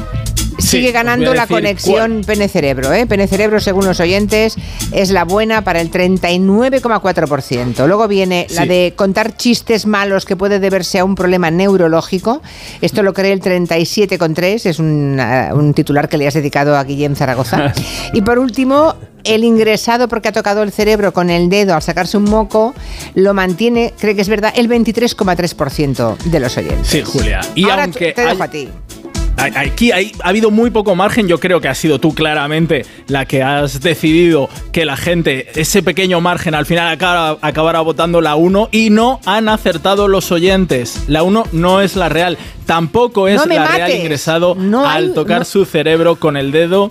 La real es la segunda, la dedicada a Guillem. Contar muchos chistes malos puede verse a un problema neurológico. ¿Qué me Madre mía. Tal cual. A ver, a Tal ver. cual. Es uno de los síntomas que hay varios, claro, de un cuadro clínico de un raro síndrome denominado Bitzel-Chun. Bitzel-Chun, Beetlejuice. también conocido como la enfermedad del chiste. Os dejamos algún link que le he pasado a Eulalia para que sepáis más de ello. Las otras dos, contenidos satíricos de Noticias. Witzel-Zuck. Sí, a- A ver si tienes ese síndrome. ¿Ah? Cuidado. Ay, qué Mira, yo soy, yo soy el Jesucristo de este equipo porque cargo con una cruz el- oh, súper enorme. bonito. Ahora, pero muy poco hemos hablado, mucho reírse a tu cuenta, Guillem, Eh, pero eh. nadie comenta por qué, por qué. Casi el 40% de la gente que nos escucha ha votado que hay un nervio que conecta el pene con el cerebro. Es obvio, ¿no? ¿Pero por qué? No sé. ¿Pero por qué? No Es sé. que de verdad. Bueno, adiós a todos, las cuatro noticias y seguimos. Hasta luego. Hasta luego, Mari Carmen.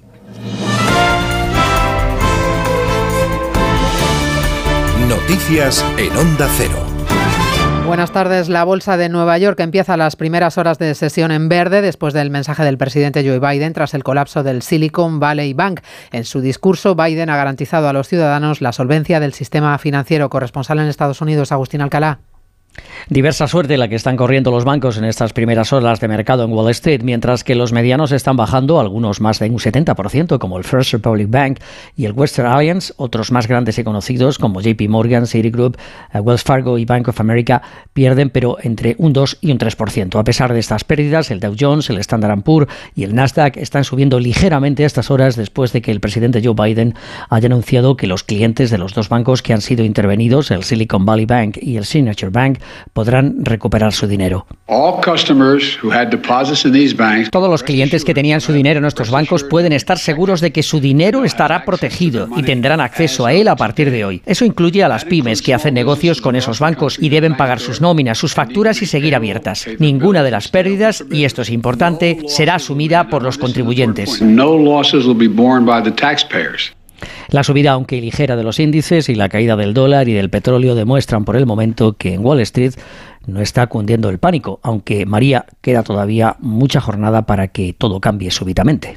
Mensaje de tranquilidad también de la vicepresidenta económica Nadia Calviño, que desde Bruselas avala la solidez de la banca española. Corresponsal comunitario Jacobo de Regoyos. No le consta a la vicepresidenta que la banca española esté en riesgo, así que llama a la prudencia. En este momento y en un contexto de, de volatilidad tan intensa, eh, es preciso que todos los agentes públicos y privados, los bancos, los, eh, el resto de entidades financieras, los responsables de política fiscal y de política monetaria, nos eh, actuemos con la máxima prudencia. En cualquier caso, según Nadia Calviño, con los balances saneados, un buen marco regulatorio y de supervisión, como los actuales, deberíamos estar tranquilos en España. En media hora se reúnen de nuevo gobiernos, sindicatos y patronal para hablar de la reforma de pensiones. Los empresarios no la respaldan y las centrales sindicales esperan cerrar el acuerdo con o sin la patronal. Caridad García. Los sindicatos esperan que el Gobierno despeje las dudas que ellos tienen sobre cuestiones clave para las centrales, como las pensiones mínimas o cómo se van a mejorar las lagunas de cotización de las mujeres. Pero en esencia, tanto UGT como comisiones obreras esperan dar por cerrada esta tarde la negociación con o sin los empresarios. Fernando Luján y Carlos Bravo son los negociadores sindicales. Esperamos que esta tarde tengamos una solución satisfactoria. Yo insto a que las organizaciones empresariales aborden con la misma responsabilidad que las dos veces anteriores ese asunto y eso es lo que estamos esperando. Lo intentaremos esta tarde e intentaremos alcanzar un acuerdo lo más satisfactorio posible. Los empresarios rechazan esta reforma que a su juicio es confiscatoria y regresiva. Es la primera vez durante esta legislatura que la COE se queda fuera de un acuerdo en materia de pensiones. El funcionamiento del sistema sanitario, las demoras y los retrasos en los centros de salud fueron las principales quejas de los ciudadanos al defensor del pueblo el año pasado. Se recogen todas ellas en el informe que Ángel Gabilondo ha entregado en el Congreso. Belén Gómez del Pino. En 2022 la institución tramitó más de 31.000 quejas ciudadanas, las más frecuentes las relativas a empleo, administración o sanidad. Admite Ángel Gabilondo que la escasez de profesionales sanitarios y la precariedad en atención primaria están provocando demoras severas en los servicios. Problemas de gestión, de demoras, de dilaciones, de retrasos, por ejemplo, para citas previas, con no pocos servicios desbordados. El sistema sanitario ha perdido, dice el defensor, la capacidad para atender adecuadamente la demanda asistencial. Resultado del informe anual, Gabilondo cuestiona también las devoluciones de migrantes en Melilla y afea a exteriores su falta de respuesta a quejas en varios consulados internacionales. Deporte con Esther Rodríguez. Tras conocer que el Consejo Superior de Deportes también se va a personar en la causa por el caso Negreira, el Barcelona sufre ahora otro varapalo en los juzgados al quedar sin efecto la cautelar que obligó a la Liga a inscribir a Gaby, aunque el de los Palacios podrá seguir jugando. Ciudad Condal, Alfredo Martínez, buenas tardes. Buenas tardes. Este nuevo revés en el juzgado de lo mercantil número 12 de Barcelona ni siquiera entra en el fondo, según avanzaban los compañeros de relevo, es por motivo de presentación del recurso fuera de plazo. El Barcelona solicitaba la cautelarísima porque entendía que el dinero que había generado le permitía una mayor masa salarial. Habría recurrido la Liga de Fútbol Profesional, pero ni siquiera ha llegado a tiempo al fondo del asunto. Eso sí, como bien apuntabas, Gaby puede seguir jugando como futbolista del filial, aunque en este caso tendría que cambiar el dorsal y pasar del 6 al 30. El problema radicará cuando acabe la temporada. Primero, por la ficha inscrita por el futbolista y el, el Barcelona en la Liga de Fútbol Profesional, que excede la masa salarial, es de casi 8 millones de euros. Y además, porque como avanzó el Barcelona cuando pidió la cautelarísima, se da la circunstancia de que de seguir así esta situación, a 30 de junio, una de las grandes promesas del fútbol español, Gaby, podría quedar en libertad. En lo deportivo, el regreso de Pedri es la mejor noticia para Xavi en la semana del Clásico, mientras el Real Madrid se tiene que ocupar antes del encuentro ante el Liverpool y todo parece indicar que tanto Benzema como Mendy podrán estar a disposición de Ancelotti el próximo miércoles. Y el Atlético de Madrid ha llegado a Girona para cerrar la jornada 25 de Liga con la novedad en la convocatoria de Rodrigo de Paul, ya ha recuperado sus problemas musculares. Los rojiblancos nunca han ganado en Montilivi. Volvemos con más noticias en una hora, a las 5, las 4 en Canarias. Este lunes desde las 9 de la noche en la web, en la app y en el 954 de la Onda Media de Madrid cerramos la jornada número 24 de la Liga. Desde Montilivi, Girona, Atlético de Madrid. El equipo rojiblanco madrileño quiere continuar en la racha positiva que le ha llevado a la tercera plaza en la clasificación. Enfrente, un Girona que juega bien ante los grandes y que busca los puntos para seguir en la zona tranquila de la tabla. Este lunes desde las 9 de la noche, en la web, en la app y en el 954 de la Onda Media de Madrid, vive la liga en Radio Estadio, con Edu García. Te mereces esta radio. Onda Cero, tu radio. Julia en la Onda. Formas sensatas de invertir tu tiempo. Invertirlo escuchando cuando tu padre hizo la mili. Sí, pero en una lista de espera para una cita de traumatología, no. Con Vivaz, el seguro de salud de Grupo Línea Directa Aseguradora, tienes acceso directo a más de 50.000 médicos especialistas, consultas presenciales ilimitadas y más de 1.000 centros y hospitales. Desde solo 17,50 euros al mes sin copago. Porque si en salud no hay tiempo que perder, perderlo en una lista de espera no tiene sentido. Ven directo a vivaz.com o llama al 917-400-400. Consulta condiciones. ¿Tú sabes quién debe hacerse cargo de las averías en tu casa de alquiler? Yo tampoco. Por eso soy de Legalitas, porque cuento con expertos que me ayudan a solucionar los temas que yo no controlo. Por solo 25 euros al mes puedo contactar con ellos todas las veces que quiera. Hazte ya de legalitas. Y por ser oyente de Onda Cero, y solo si contratas en el 900 100 661, ahórrate un mes el primer año. Legalitas. Y sigue con tu vida. ¿Estrenar gafas nuevas esta primavera? En Vision Lab es muy fácil. Montura más cristales antirreflejantes, solo 49 euros. Y con progresivos, 99 euros. Como lo ves? Más info en visionlab.es. Te vamos a dar los dos mejores consejos para estar siempre en forma. 1 y 2, 1 y 2, 1 y 2. Apúntate al mejor gimnasio del mundo. Caminar por tu ciudad con Callahan Adaptation, el primer zapato que se adapta al pie y a tu forma de caminar. Fabricados en España por expertos artesanos y a la venta en las mejores zapaterías y en callahan.es. Callahan Adaptation, se adapta al pie, se adapta a ti. Regresa el Movistar Madrid Medio Maratón el próximo 26 de marzo. Cálzate tus mejores zapatillas y ven a sudar la camiseta. Únete a la carrera y completa el recorrido por el centro de la capital. ¿A qué esperas? Apúntate ya. Movistar Madrid Medio Maratón.es. Movistar. Tu vida mejor. Se interna por el dormitorio, entra en la cama, centra Energisil. Vigor, vigor, vigor, vigor, vigor, vigor. Energisil, vigor.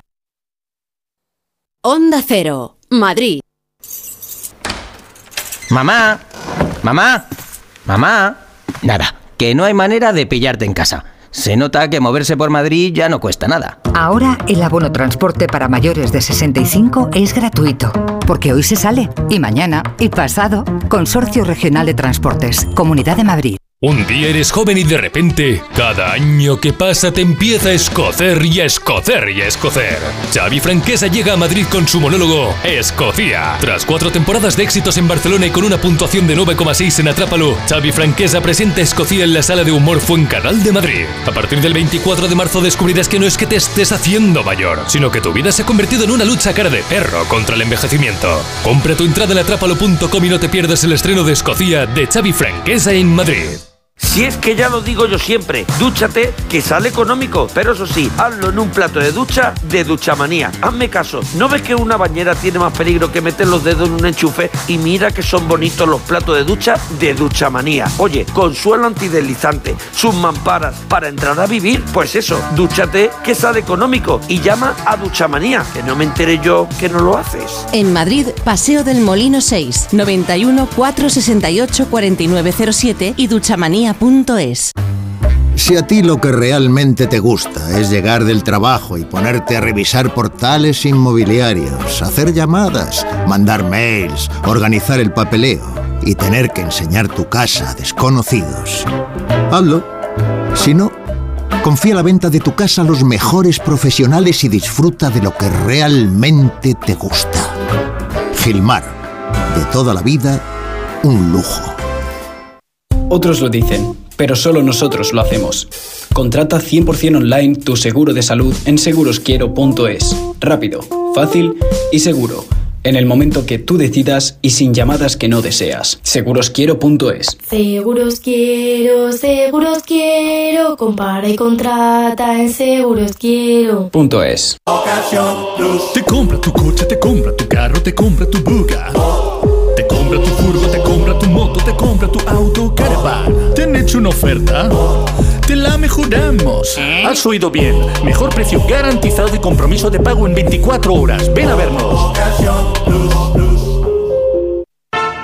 Star Wars, Indiana Jones, El Rey León, Piratas del Caribe.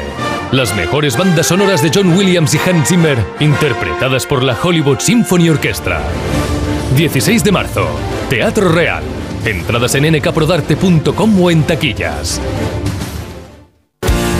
Onda Cero Madrid, 98.0 FM.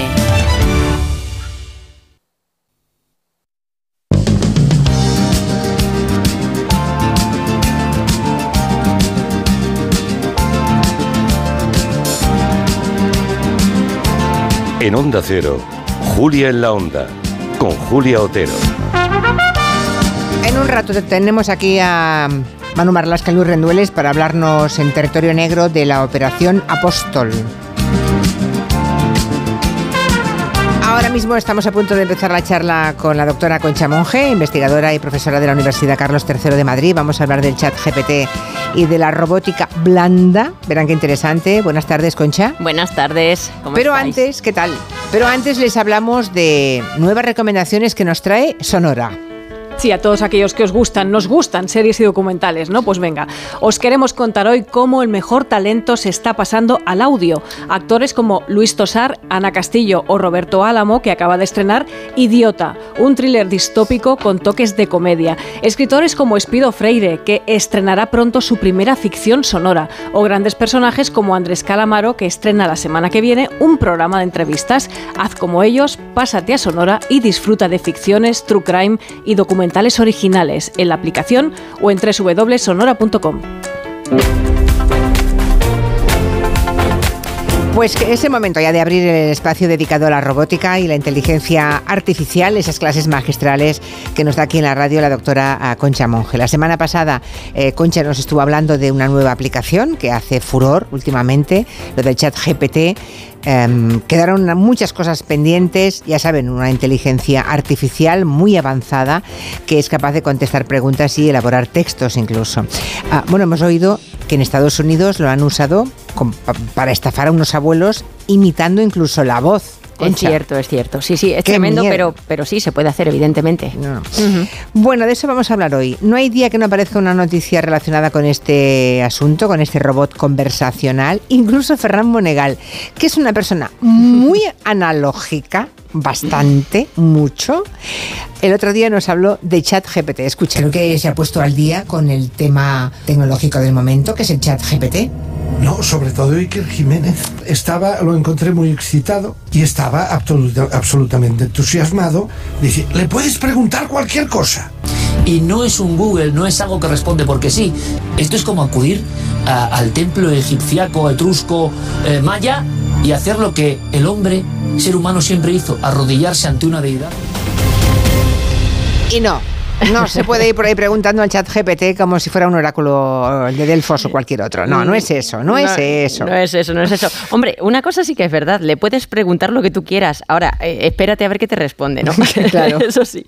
Hombre, tiene muchas limitaciones, ya lo, ya lo hablamos el otro día, ¿no? En cuanto a lo que se refiere al entendimiento del lenguaje, ¿no? Y aparte de que, por ejemplo, no está entrenado con datos a partir de 2021, con lo cual sepamos bien primero qué preguntarle, ¿no? O sea, todo lo que ha ocurrido del 2021 hacia acá no está dentro todavía del sistema. Por tanto, no puede. Vale. Bien, em, recordemos que cualquiera puede acceder a esta herramienta desde su ordenador, desde el móvil, que algunos oyentes ya lo han hecho. Algunos la semana pasada nos enviaron mensajes y tenemos nuevos mensajes hoy en el 638-442-081 de las primeras impresiones de esos oyentes. A ver. Eh, buenas tardes. He estado trasteando con el tema de la inteligencia artificial con preguntas muy sencillas y entonces se me ocurrió preguntarle sobre un tema que tenemos aquí en la comunidad de propietarios que no lográbamos aclarar y he quedado impresionada por la respuesta que me dio, cuatro párrafos completos, bien escritos, bien estructurados. En el primero habla, un, eh, la consulta fue efectuada, yo vivo en la Comunidad de Madrid, eh, en el primer párrafo eh, me habla en general de ese tema en España, luego lo acota a las comunidades de propietarios, el tercer párrafo lo acota a Madrid y en el cuarto da em, una conclusión general. Estoy alucinada. Una oyente alucinada. A ver si tenemos algún otro alucinado o perplejo, ah, no para bien, sino para mal, no lo sé. Eh, si quieren compartir su opinión, les esperamos. Posibilidades de ChatGPT que dan miedo, porque hmm. hay muchas eh, reseñas que asocian ChatGPT con, con una palabra, con la palabra amenaza. O sea, hay alguien que muchísima gente lo está viviendo como una amenaza. Bueno, eh, yo creo que hay que relativizar, ¿no? Pero bueno, sí que es verdad que el uso de estas tecnologías siempre tiene dos caras. ¿eh? Eh, yo, por ejemplo, recuerdo desde mi, desde mi propia, ¿no? desde la universidad, que es donde yo trabajo, ¿no? La alarma que salta cuando yo descubro lo de ChatGPT y lo hablo con otros compañeros, ¿no? Es, es lo que supone esto, con, profesores, ¿no? ¿Qué, pasa con la irrupción de ChatGPT a nivel educativo, ¿no? Los estudiantes lo pueden usar para realizar trabajos, por ejemplo, sin esforzarse demasiado en buscar y elaborar por sí mismos los contenidos. Bueno, es y, que... Y, sin poner en... Porque bueno, eso todavía, pero encima sin poner en práctica el, pensamiento crítico, y esto es lo serio, ¿no? Exacto, o sea, no es solamente que te haga trabajo otro, es que no desarrollas para nada tu cerebro, ¿no? Así es. Y la mm. tentación de que un estudiante pueda hacer eso, como profesora, tú o cualquier otro profesor, ¿Cómo podéis notar, cómo podéis evitar las trampas con ChatGPT de los estudiantes? Esto es complicadísimo porque tened en cuenta que el texto es original de la inteligencia. Tú le preguntas y, y la inteligencia te responde con un texto original que no es copia-pega de nada, sino original de la propia inteligencia. Con lo cual, las herramientas que tenemos para detectar plagio, que se basan en eso y de identificar copias con otros textos, no se pueden emplear, ¿no?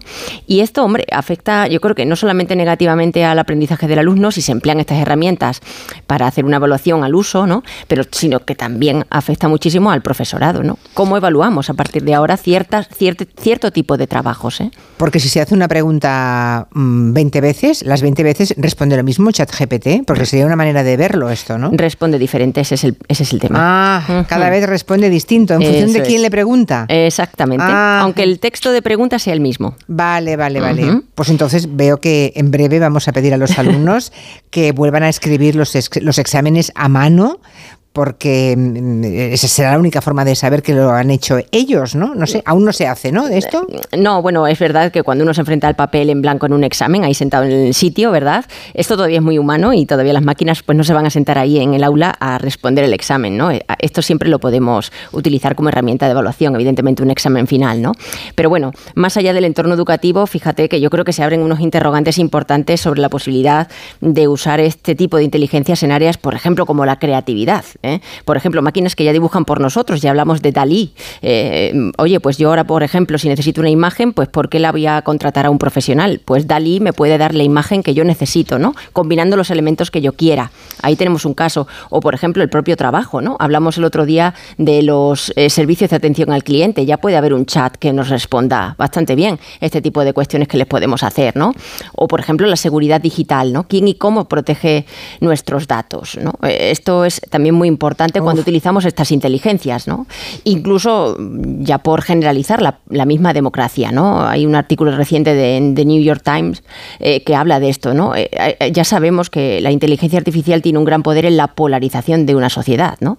Y esto tiene unas serias consecuencias en, en el sistema democrático cada día tenemos más interrogantes, eh, abrimos más mm, preguntas y tenemos menos respuestas. Es tremendo. Cierto, cierto. Hay otro desafío que el otro día también enunciaste, eh, Concha, hmm. que es el coste energético de estos algoritmos. Es decir, que cuánto chupan, cuánto consumen de energía estos algoritmos. Sí, cierto. Y de esto casi que se habla menos, ¿no? Pero fíjate, como modelo de lenguaje basado en inteligencia artificial, en general todas las inteligencias artificiales, pues ChatGPT consume energía en forma de electricidad para funcionar. No sé si alguno de los oyentes se ha puesto en esto en la cabeza, ¿no? Entonces, en general, los grandes centros de datos que alojan modelos de lenguaje como ChatGPT están diseñados para ser eficientes en términos energéticos. Utilizan tecnologías de enfriamiento y alimentación de energía de alta eficiencia, ¿no? De forma que se pueda reducir el, consumo mucho, ¿no? Y el impacto ambiental. Pero lo cierto y verdad es que esta fase de entrenamiento de ChatGPT, por ejemplo, una, de ellas, solamente una fase de entrenamiento, emite una cantidad de CO2 que es equivalente al que emite un coche que ha recorrido aproximadamente ¿eh? 700 mil kilómetros. Uh, ¡Qué barbaridad! Entonces, tremendo. Pero cada vez que preguntamos... Em, no es en lo que preguntas. No, es, no es, porque preguntemos, eh, sino en lo que ha costado ponerla en marcha. Exacto. Todas esas fases de entrenamiento pues son las que, las que consumen realmente, ¿no? las que tienen un impacto tremendo. Todo, todo suma, ¿no? pero fundamentalmente esta. Entonces, ya se empieza a hablar de utilizar algoritmos verdes. Es decir, que de entre todos los algoritmos de inteligencia artificial que podamos usar, usemos aquellos que supongan un impacto ambiental menor. O sea, los que consuman menos energía. Exacto. Hmm. Uf, bueno, está claro que esta revolución tecnológica es, es impresionante y todavía no podemos imaginar los caminos que va a tomar, pero también es, también es evidente que necesita regulación sólida en muchos aspectos, ¿no? Ese es el gran reto desde ahora mi mismo, punto de vista. Claro, Mm. ahora mismo esta herramienta nos permite comunicarnos por escrito, Mm. pero supongo que podría aplicarse la tecnología a robots como los asistentes de voz, ¿no? Esos que te escuchan Mm. y además te contestan. Sí, exactamente, es lo mismo, ¿no? Eh, eh, ya se hace. Lo que hay que garantizar es que haya un reconocimiento de la voz adecuado, que el robot entienda lo que yo le digo, pero una vez que lo logramos, la conversación humano-robot se desarrollaría igual que se desarrolla cuando cuando usamos ChatGPT, que es humano-ordenador. O sea que podríamos acabar conversando con robots, ¿no? Sí.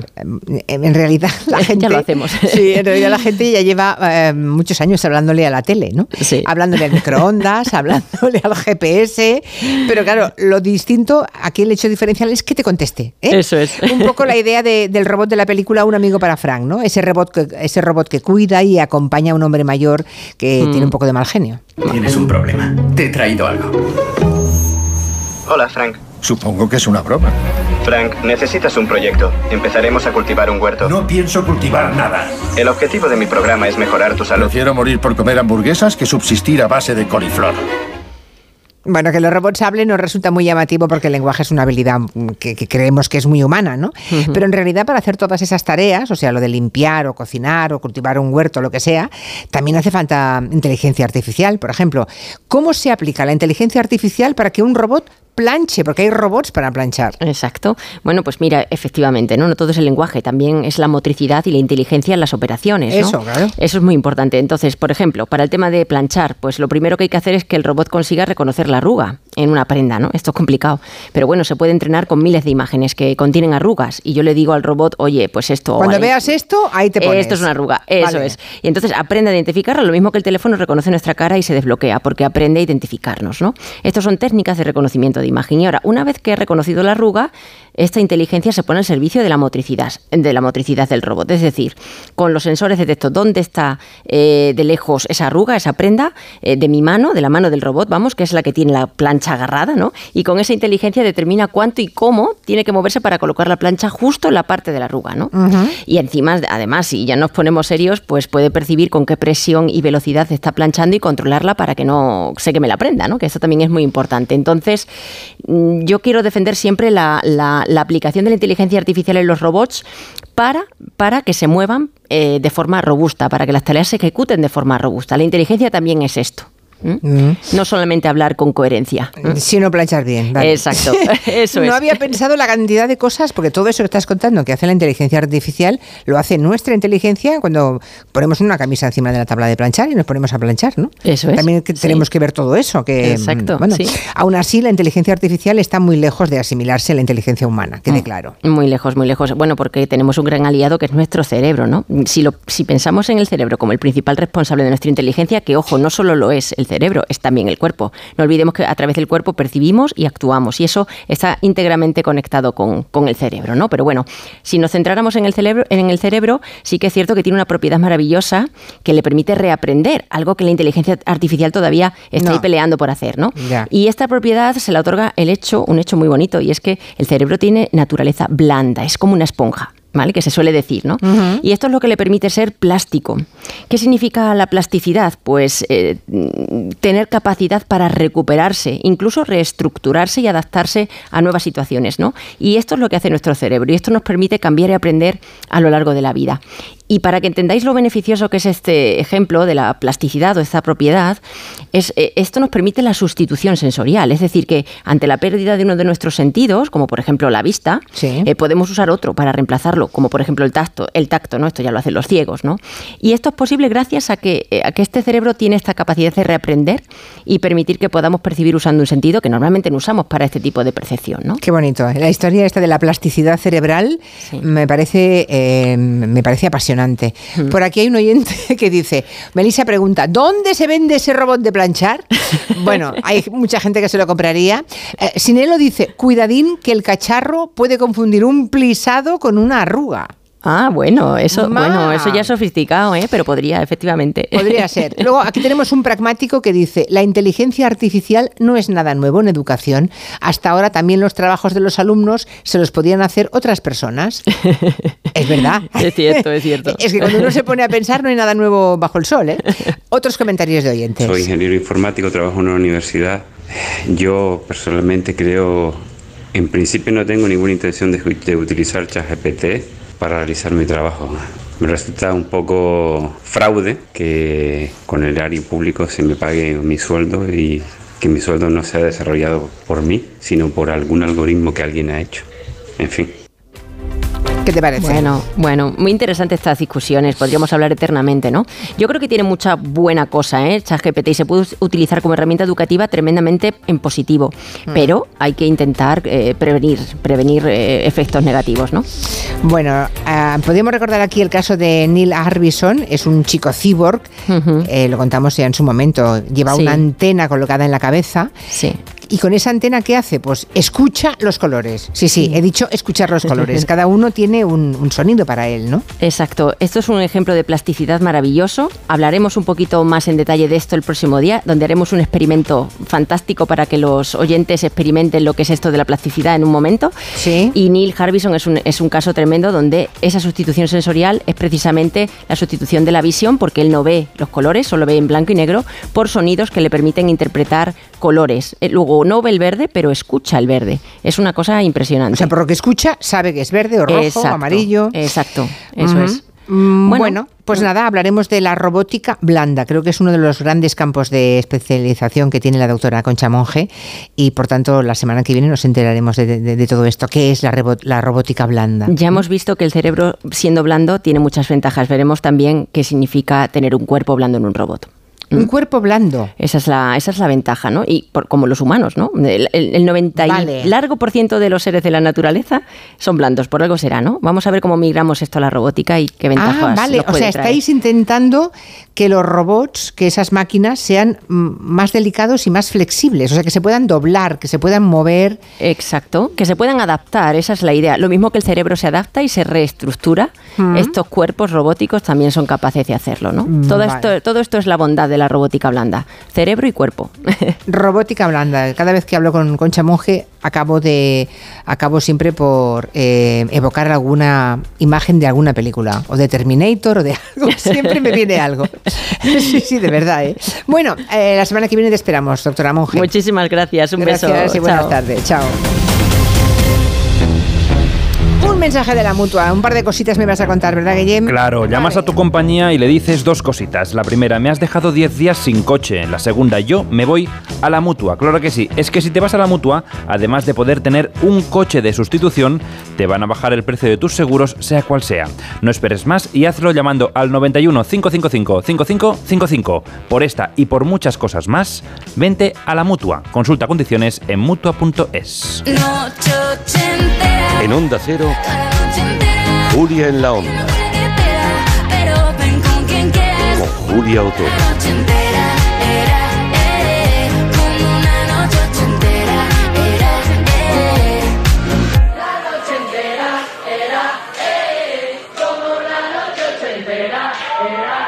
¿Sabes cómo se dice optimismo en alemán? Optimismus. Fácil, ¿verdad? Pues así de fácil te lo pone Opel si eres empresario o autónomo, porque llegan los días pro empresa de Opel. Solo hasta el 20 de marzo condiciones excepcionales en toda la gama Opel. Descubre la tecnología alemana del futuro. Ven a tu concesionario o entra ya en opel.es. El 22 de marzo se celebra el Día Mundial del Agua, elemento fundamental para la vida. Con este motivo se muestra en la Fundación Canal de Madrid la exposición Somos Agua. El programa Por fin no es lunes se hará en directo el sábado 18 desde su auditorio para descubrirnos más cosas de esta exposición y de la importancia del agua. Con la colaboración de la Fundación Canal, el 18 de marzo a partir de las 8 de la mañana, Por fin no es lunes desde la Fundación Canal en Madrid, con Jaime Cantizano. Te mereces esta radio. Onda Cero, tu radio. Dos cositas. La primera, según están las cosas, necesito que me ayudes a ahorrar. La segunda, yo me voy a la mutua. Vente a la mutua y además de tener descuentos en carburante, te bajamos el precio de tus seguros, sea cual sea. Por esta y muchas cosas más, vente a la mutua. Llama al 91 555 5555 91 555 5555. Condiciones en mutua.es. Con un rasca de la 11 siempre rascas algo. ¿Algo? ¿Y para ti qué es algo?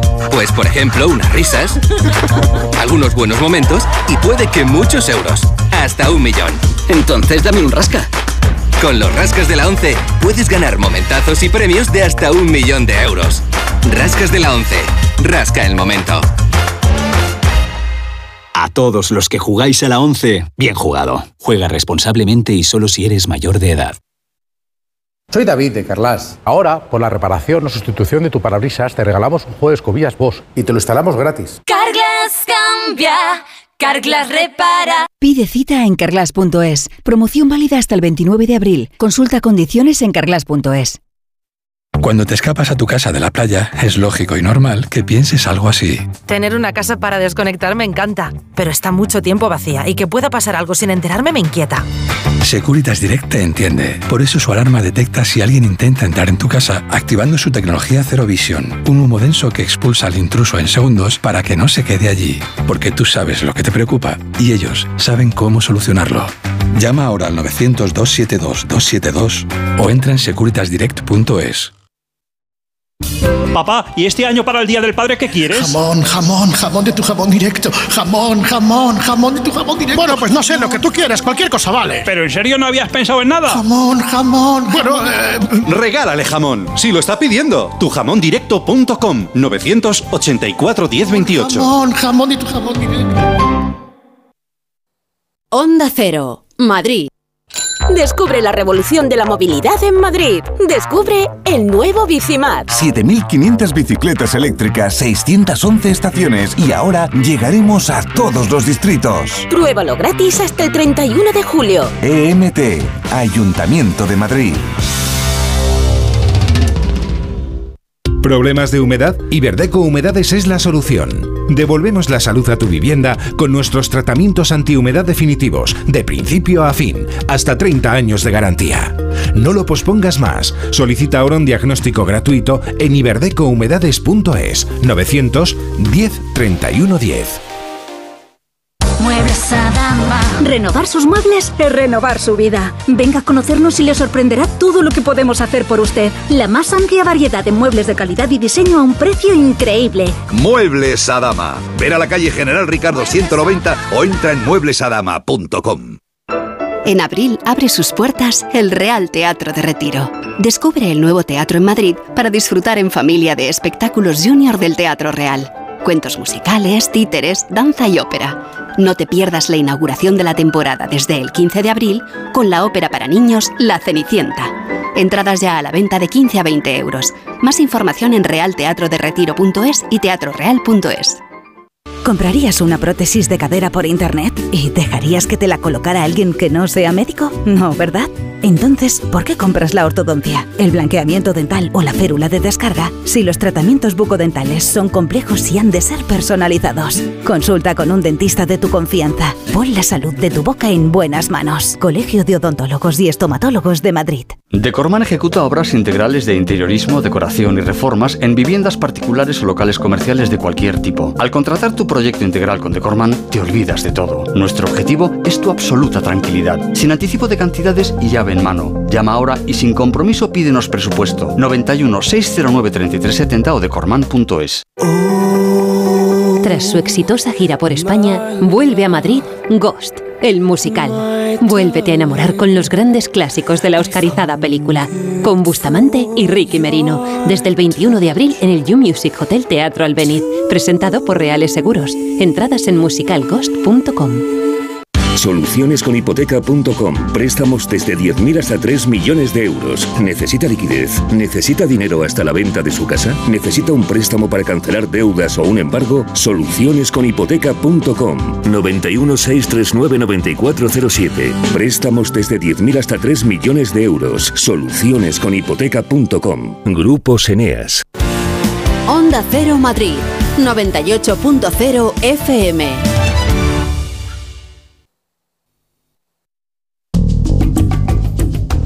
En Onda Cero, Julia en la Onda, con Julia Otero. Precisamente la semana pasada hablamos en Territorio Negro con una teniente, una teniente de la Guardia Civil, que se dedica a la lucha contra la trata de seres humanos y nos contó algunas penalidades que sufren estas mujeres que son esclavizadas por estos eh, individuos, estos esclavistas, podemos decir, del siglo XXI, que son los proxenetas. Hoy Manu Marlasque y Luis Rendueles, muy buenas tardes a los dos. Buenas tardes. ¿Qué tal? Muy buenas tardes. Hola, ¿qué tal? Van a contarnos precisamente una operación de la Policía Nacional que ha acabado con la detención detención de una pareja, un hombre y una mujer, que han sido acusados los dos de haber prostituido a más de 120 chicas en los últimos años. Y atención, porque también vamos a ver la estrechísima relación que hay a veces entre el sórdido mundo del cine porno y la trata de seres humanos. ¿no? Habrá que empezar por el principio, como lo hizo la policía. A, a principios de este año hay una chica, una mujer, que se presenta en una comisaría de una ciudad de España y allí les cuenta una historia tremenda, terrible. Sí, no vamos a decir la- el nombre de la ciudad precisamente No, no, no, para, para no dar datos de ella, ¿no? Eh, para, no para protegerla porque ha sido una mujer clave en el desmantelamiento de esta trama. Yo creo que el otro día lo contaba la teniente, que es importantísimo que las mujeres logren salir de ahí para poder denunciar lo que está pasando, ¿no? En este caso es una mujer de origen colombiano que está nacionalizada española hace tiempo, tiene veintipocos años, entre 20 y 25, es madre de una cría de corta edad y esto es muy importante, por cierto, ahora que corren tiempos donde se trata de desprestigiar a gente como APRAM, a la asociación que la, probablemente la más importante, aquí ha estado Marcela, una mujer que logró salir Sí. de la trata y que trabajaba con ellas, pues digo que ahora que hay quien, encabezado por los lobbies de los, de los prosenetas y sí. de los puteros, quieren tratar de desprestigiar a Pram, pues en este caso fue una ONG la que ayudó a esta mujer, que llevaba ya un tiempo fuera de la prostitución, y la asesoró y le dijo que fuese a la policía a contar su historia porque lo que había vivido era suficientemente grave. ¿Y la historia que cuenta esa mujer en comisaría cuál es? Cuenta que todo empieza con, con intentar cumplir el sueño de su vida, que era ser actriz, por eso andaba siempre cerca de, de todo lo que ella podía conocer de ese mundo, andaba cerca de rodajes, de sesiones de fotos, de castings, y en una de esas sesiones conoce a un hombre de 43 años entonces, que se llama José Manuel, eh, le pide a ella que le ayude en unas labores de peluquería durante una sesión de fotos, ella sabía de peluquería, de estética, se prestó a ayudarlo y a partir de ahí ese tipo, ese tal José Manuel, la va llamando varias veces más y le promete trabajos relacionados con el mundo de la moda. Incluso le hace una sesión de fotos a ella y a su hija, haciendo ellas dos como modelos. Una sesión inocente, aparentemente. Después José Manuel sigue con su labor de captación, sigue seduciéndola, engañándola, diciéndole que tiene contactos con productoras de cine, con productoras de televisión y lo último que andaba en negociaciones para sacar adelante una serie muy importante para Netflix. Ya ves, Netflix, ¿verdad? Menudo señuelo. Imagino que solamente estaba en su imaginación, bueno, en su imaginación tramposa para engañarla, ¿no? Porque si ella soñaba con ser actriz, pues claro, le vendió exactamente lo que ella quería escuchar. Sí, era, era un cebo ideal, un cebo perfecto, digamos, ¿no? Eh, José Manuel incluso, en, en ese afán, le hizo llegar distintos correos electrónicos que supuestamente procedían del equipo de producción de la serie. Evidentemente, ya os podéis imaginar Todo que los inventado, correos los escribía él mismo, simulando alguien del equipo de producción de la serie, ¿no? Además, él contaba que tenía su propia productora, eh, realizó varias entrevistas a la chica para ver en qué papeles podía encajar y supongo que tú y el resto de los oyentes, y Luis Rendueles también, sabrá ya eh, en qué papel l- decidió este falso productor que le vendría muy bien, ¿no? Evidentemente sí. Era el papel, dijo que le había sido elegida para un papel de prostituta. Mm, y, madre mía. Ah, ¿Y qué pasa a partir de ese momento? Bueno, la sigue enredando, ella está convencida de que va a ser actriz, de que tiene que prepararse para, para ser creíble en ese papel que te dice Manu. Sí. El supuesto productor logra con esa idea que la chica haga de webcamer, es decir, que se desnude y haga determinadas grabaciones con cámara, delante de una cámara. Esas imágenes luego se difundían a través de distintas webs pornográficas sin que ella lo supiera. Después le da trabajo como actriz, pero como actriz porno en películas que se emiten en ese mismo tipo de web. Y el último paso que da José Manuel es llevarla a su casa, donde había fijado una cita con un hombre que había pagado por tener sexo con ella. Todo eso con la excusa de que tenía que conocer muy bien el trabajo de una prostituta para poder hacer muy bien, encarnar el papel muy bien de una de ellas en una serie. Esa ¿cómo serie podía- falsa. Ya, ya, pero ¿cómo podía creer ella ese camino? Porque ella nunca llegó a ser actriz, claro. Pero ella era una persona que está en una situación de absoluta vulnerabilidad. Se Ya. acababa de separar, su marido se había metido en una secta, eh, era madre de una cría y ella vivió esa ensoñación. Te contamos en 30 segundos lo que fue durante muchos meses, ¿eh, jefa? Que decir, te hemos contestado, es, te hemos sí. Ya, contestado ya, una ya, pregunta. ya, ya. lo- comprimido. Fueron muchos meses, Ya, muchos ya, meses de correos y de Netflix y etcétera, etcétera. Vale, vale, vale. Bueno, total que tiene la policía esta primera denuncia Sí. y a partir de ese momento, ¿qué, qué, qué hacen a partir de entonces? A ver, eh, eh, antes de todo eso, antes de todo eso, la chica acabó siendo explotada en, en un club, o sea, acabó ejerciendo la prostitución al uso, a la vieja escuela, digamos, ¿no? Un club de Elche que estaban regentando José Manuel y su pareja, una mujer que se llama Jennifer, que tiene 27 años, que a su vez había sido prostituta también, y hay que dejar muy claro que en este caso, esta víctima, esta chica que se presenta en comisaría, como decías tú, ella no tenía ninguna intención de dedicarse a la prostitución, no estaba entre sus planes, no quería Es verdad que hay otras chicas de esta misma red que sí que sabían a lo que iban, sabían que iban a prostituirse, aunque no en las terribles condiciones de las que luego hablaremos en las que las tenían estos dos tipos. ¿no? Esta chica, esa primera denunciante, como te decía antes, estaba en una situación absolutamente vulnerable. ¿no? Y además, además, y esto es muy importante porque eh, este ha sido el factor fundamental para esta red, no solo para esta chica primera denunciante, sino para el resto. Eh, José Manuel es un tipo con una habilidad sorprendente para manipular a las mujeres y para socavar su autoestima hasta el punto de prácticamente hacer lo que quiere con ellas. ¿no? Ah, llega, la, por tanto, esa denuncia a la policía y, y, ¿qué hacen a partir de ese momento? Porque no debe ser fácil desentrañar esa madeja. No, en la denuncia de esta mujer, de esta víctima, ella habla de un club de Elche, en la provincia de Alicante. Sí. Y cita el nombre del tipo que la engañó Así que los agentes lo primero que hacen es hablar con sus compañeros de la comisaría de Elche y allí el tal José Manuel ya era un cliente, ya era conocido porque una mujer la había denunciado por hechos bastante parecidos en el año 2020. Entonces él y su pareja Jennifer fueron detenidos, pero no llegaron a entrar en prisión. Todavía ese juicio no se ha celebrado. El grupo de investigación de la Brigada Extranjería de la Comisaría de Elche se hace cargo de esta investigación y habla con la denunciante para sacar más detalles. Y Sí. con esos mimbres se abre lo que llamaron Operación Apóstol. Y es Operación Apóstol porque este tipo, que es una especie de influencer, eh, cuelga un montón de vídeos moralistas y doctrinarios en redes sociales a pesar de dedicarse a lo que se dedicaba. Madre mía, para disimular seguramente, ¿no? Sí, luego te mando una foto de él. Vale, vale, vale. Bueno, madre mía. En este caso supongo que la, la inve- la investigación ya empieza con bastantes datos, ¿no? Porque claro, si ya tiene la identidad del sospechoso, ya está pendiente de juicio, bueno, incluso Sí. saben los lugares donde las chicas ejercían la prostitución, pues ya tenían muchos datos. Sí, pero ¿Qué había que armar, Ya, había ya, que bueno, armar. claro, claro. E- ¿Este tipo quién es? Más detalles, si es que los tenéis. Pues sí, es un tipo, eh, un español que nació en el año 1979, tiene por tanto 44 años, en el registro mercantil, eso son fuentes abiertas, figura como responsable de cuatro sociedades distintas dedicadas a distintos sectores, por ejemplo a la producción de cine y televisión, a la inversión, al sector inmobiliario, y luego además es titular de una empresa que mm, es ficticia, según las investigaciones de la policía, que era la que utilizaba, la que empleaba para captar a sus víctimas y que tiene el sugerente nombre de Maddie Models. Se supone que esa era la compañía para lanzar al estrellato a las chicas que querían hacer carrera como modelo, como actrices y que realmente lo que acababan haciendo era ejercer la prostitución. Es un tipo, este José Manuel, relativamente conocido en ese submundo del cine porno que se difunde por internet y ya tenía antecedentes, curiosamente, el delito por el que había sido detenido antes fue por un delito de corrupción de menores. Caray, menuda pieza. Ah, ¿Lo detuvo la policía cuando tuvo todo eso armado o todavía no? No, esta vez No. no. no, quieren que se escurra, que alguien le deje en libertad y así que los agentes de la comisaría de Elche dedican un par de meses a investigar a este hombre y a su pareja para saber con certeza a qué se estaban dedicando. Y en ese tiempo van buscando también otras víctimas para aumentar la, la carga probatoria contra ellos. Mm. La primera denunciante facilita a los agentes las- los nombres de otras mujeres que han caído en manos de este proxeneta. Algunas siguen todavía dentro de esa red, pero otras han logrado escapar de ahí. Todo lo hacen con el máximo sigilo porque no quieren dar la oportunidad de que, de que destruyan pruebas. ¿no?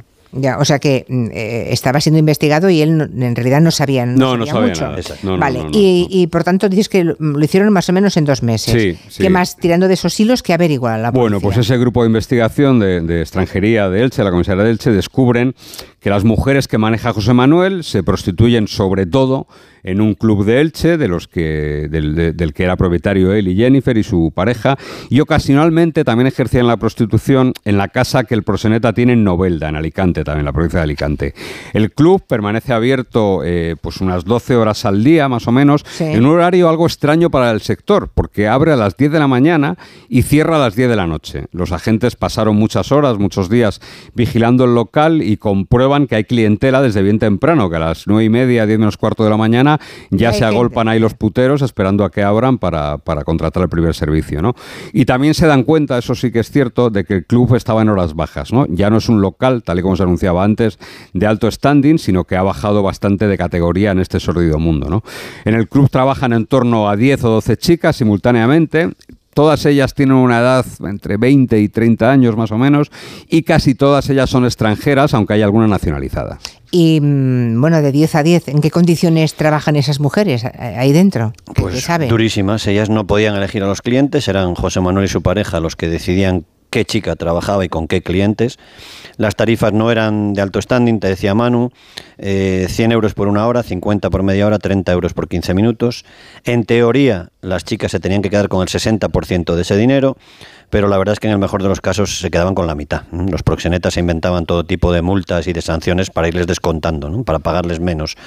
Sanción por no conseguir que los clientes beban lo suficiente, sanción por manchar algo en, la, en el club, sanción por estar enferma, sanción por estar indispuesta, en fin. Madre mía. Sí. Y, y los proxenetas, em, lo habéis contado aquí en multi- múltiples ocasiones, amenazaban a esas chicas de alguna forma para mantener su silencio, la disciplina, para que nadie se fugase. Pues, eh, pero de manera muy sutil y a la vez muy cruel en este caso. ¿no? En este caso no había una violencia explícita, como hemos visto en, en- en otros casos, como la que ejercía aquel cabeza de cerdo, por ejemplo, Clamparu y, y- y su grupo, ¿no? que es probablemente el, el traficante de mujeres más poderoso que ha habido nunca en España, que ejercía el poder con muchísima violencia. Marcaba la piel de las mujeres con código de Eso barras, es, en ¿no? fin. Era, era terrible, ¿no? ¿Sigue en la cárcel ese tipo o no? Eh, Clamparo, es una pregunta interesante. Pero yo creo que sí que lo extraditaron. Estaba en Rumanía, se Sí. supone que en la prisión, tendremos Sí, que preguntar. sí, sí, sí, sí. Vale, vale, ya me contaréis. Bueno, en este caso José Manuel era un maestro en manipular y en socavar, como te decía antes, la autoestima de las mujeres de distintas formas. ¿no? Por ejemplo, en ocasiones tenía a alguna chica sin trabajar durante varias semanas sin darle ningún cliente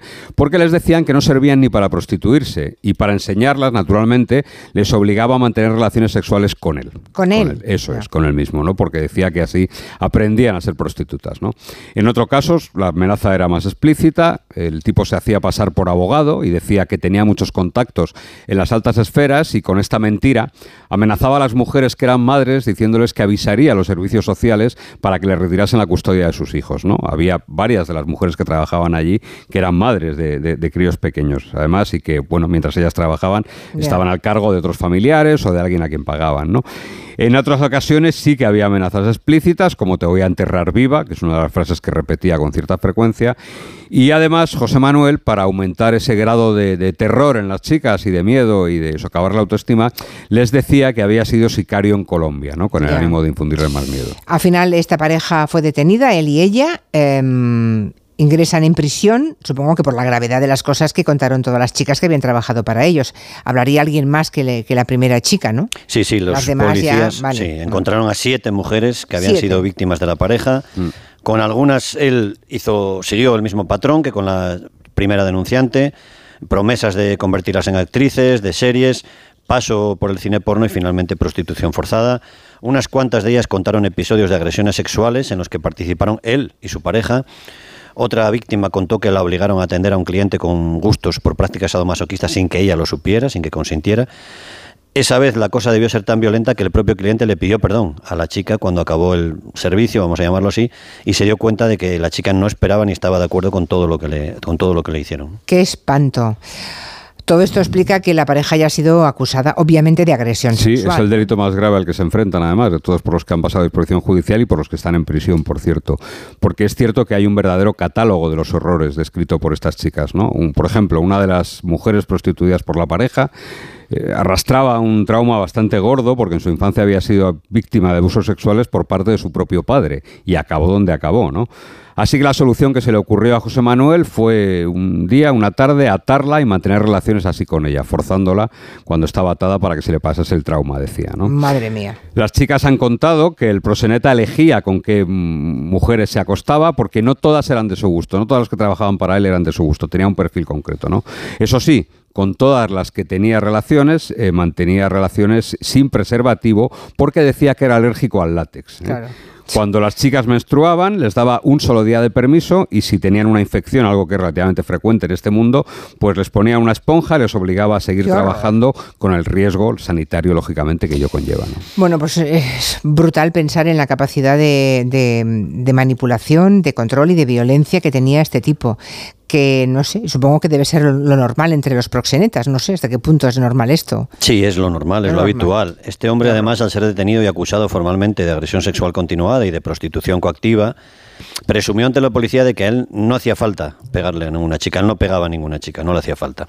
Una de las mujeres que estaban explotadas por él salió de ese mundo, empezó a trabajar en un supermercado y José Manuel lo que hizo en lugar de pegarla, en lugar de agredirla o insultarla, fue localizar a su familia y llamarlos a todos para decirles que se había dedicado a la prostitución. Para, para machacarla. Ya. El control que mantenía sobre ellas llegaba a tal extremo que el único día libre de la semana que tenían, el domingo, les obligaba a que le mandasen permanentemente las ubicaciones de sus teléfonos móviles para saber dónde estaban. Y a- al final, haciendo un poco de historia, eh, la policía sabrá cuántas mujeres, a cuántas chicas esclavizó Mm, esta mm. pareja, porque el, No con digamos que- exactitud, ¿eh? Ya. no lo vas a ver nunca con exactitud, pero lo que hicieron fue porque una cosa buena para la policía tenían estos dos, esta pareja, José Manuel y Jennifer, que es que eran muy minuciosos a la hora de recoger las cuentas y los trabajos, los servicios de las chicas, y los apuntes que recogió la policía en el registro del club calculan, más o menos, que pudieron manejar a unas 120 mujeres en los últimos años, más o menos, ¿no? 120. 120 mujeres, sí. De cara a la policía, todas ellas estaban perfectamente aleccionadas. Las chicas lo que tenían que decir era lo, de siempre, ese, ese vacío legal en el que muchos prosenetas se, se- se amparan, ¿no? Lo que tenían que decir era que José Manuel lo único que hacía era alquilarles habitaciones para que ellas por su cuenta ejerciesen la prostitución, ¿no? Pero eso lógicamente Ese era raro, mentira. en este trampa caso, además, eh, con, con mayor delito todavía, porque él manejaba todos los clientes y a todas las mujeres. Ellas no elegían nunca al cliente. Un cliente no podía llegar y decir, hola, quiero irme con, fu- con fulanita o con menganita, sino que él decidía, ¿no? Y él no solo esclavizaba a las mujeres, sino que además las ha dejado con enormes, gigantescas deudas. ¿eh? A ellas, deudas. ¿Pero con quién? Sí, porque hay un, un- un giro perverso, uno más en esta historia. Este tipo obligaba a todas las mujeres que explotaba a darse de alta como autónomas y les pedía el dinero correspondiente a la cuota mensual, diciéndoles que él lo metería en la seguridad social, que él les pagaría la seguridad social. ¿no? Realmente no lo hacía y se quedaba con ese dinero, de forma que algunas de estas mujeres tienen deudas con la seguridad social de más de 5.000 euros. ¿no? Les daba mía. nóminas falsas y por eso está imputado también por falsedad documental. Sí, Y supongo que mm, serán estas, estas pobres chicas eh, mil veces engañadas y, y agredidas, tendrán que pagar esas deudas. Sí, Claro, tendrán no que sé pagar yo. esas deudas. ¿Sí? Yo no creo que Seguridad Social tenga mucha compasión. Seguridad social, sí, la administración suele ser bastante implacable. Imagino Bueno, que si llega a juicio y policía Hombre. cuenta la colaboración, pero ya sabes que la burocracia a veces va por separado, ¿eh? son ministerios distintos. en Eso fin. es, no lo sé, es. yo no tendría mucha, Eso es. mucha esperanza. ¿eh? Re- repetimos aquí lo que repetimos tantas otras veces cuando hablamos de prosenetismo, cuando hablamos de todo esto, ¿no? Eh, se puede salir de ello, ¿no? Quiero decir que, que hay, hay vías para poder salir de ese mundo tan sórdido y, y, como decía al principio, pues las ONGs, la- las organizaciones de ayuda a estas mujeres creo que juegan un papel fundamental y, y esa combinación, esa pinza con la policía, con la Mm. Guardia Civil, pues hacen posible operaciones como estas, ¿no? Es terrible porque mm, incluso los que consumen porno deberían plantearse ¿no? las imágenes que están viendo cómo se han conseguido. No, y cómo se recluta a las mujeres. Exactamente, exactamente. Es que al final llegamos siempre Aquí hemos a- hablado también de alguna, Sí, de alguna operación de algún policial. individuo de esos, sí, sí, sí, realmente sí. repugnantes. Sí. Y la verdad es que, bueno, Hay- todo- cada- eh, eh, Internet, una cosa mala que ha traído, eh, porque antes el cine porno era una industria, eh, era una industria verdaderamente, ¿no? Sí, La sí. época de Nacho Vidal o de, era, era una industria verdaderamente, ¿no? Ahora el cine porno, digamos que ha bajado un montón de, de escalafones y todo lo que se difunde por Internet, pues está muy, muy, muy al límite con este negocio de la prostitución. y de la trata, en muchos casos. Bueno, claro. sí, Claro. Madre mía. Bueno, pues eh, Luis Rendueles y Manu Marlasca, muchísimas gracias por contarnos esta operación por aquí. Operación Apóstoles. Apóstol, sí. Apóstol. sí. Ahora vas a ver qué guapo El es. tipo era moralista, era una especie de gurú de autoayuda. de- bueno. Madre mía. No hemos dicho el apellido en todo caso, ¿no? Nos No, hemos no. quedado. Vale, vale. Pues hasta la semana que viene. Muchas gracias. Adiós. Hasta luego.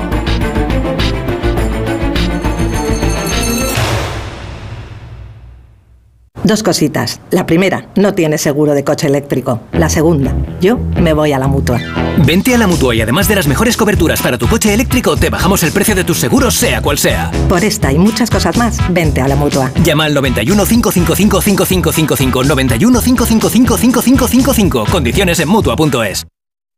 Mamá, ¿y si le regalo a papá un perfume? Que es de esas cosas que empiezas a usar una vez y ya lo llevas siempre. Para ir al trabajo, para ir al gimnasio, para ir a la compra o donde os conocisteis.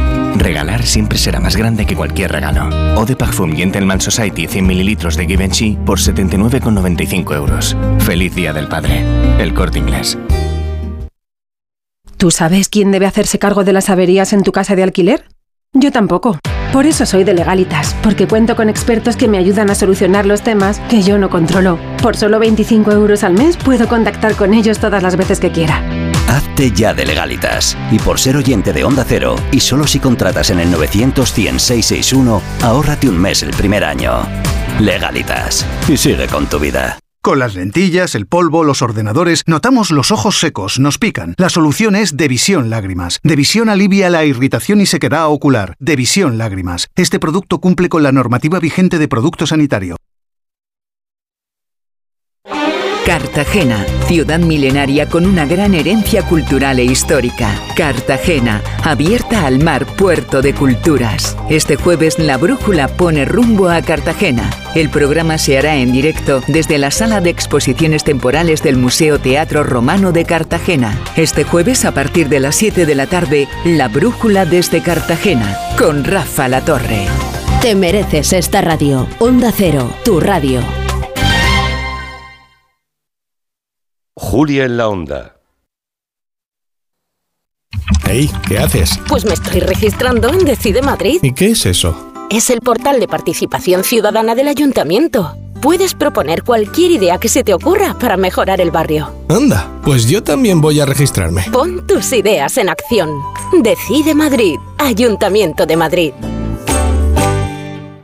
Todos nacemos con un qué, un algo que si se descubre y potencia a tiempo puede marcar la diferencia en tu carrera profesional. Nuestro objetivo es ayudarte a encontrar y desarrollar tu qué. Por eso ofrecemos una experiencia que combina nuestros MBAs, másters y grados con un plan de desarrollo profesional. Infórmate en eaemadrid.com.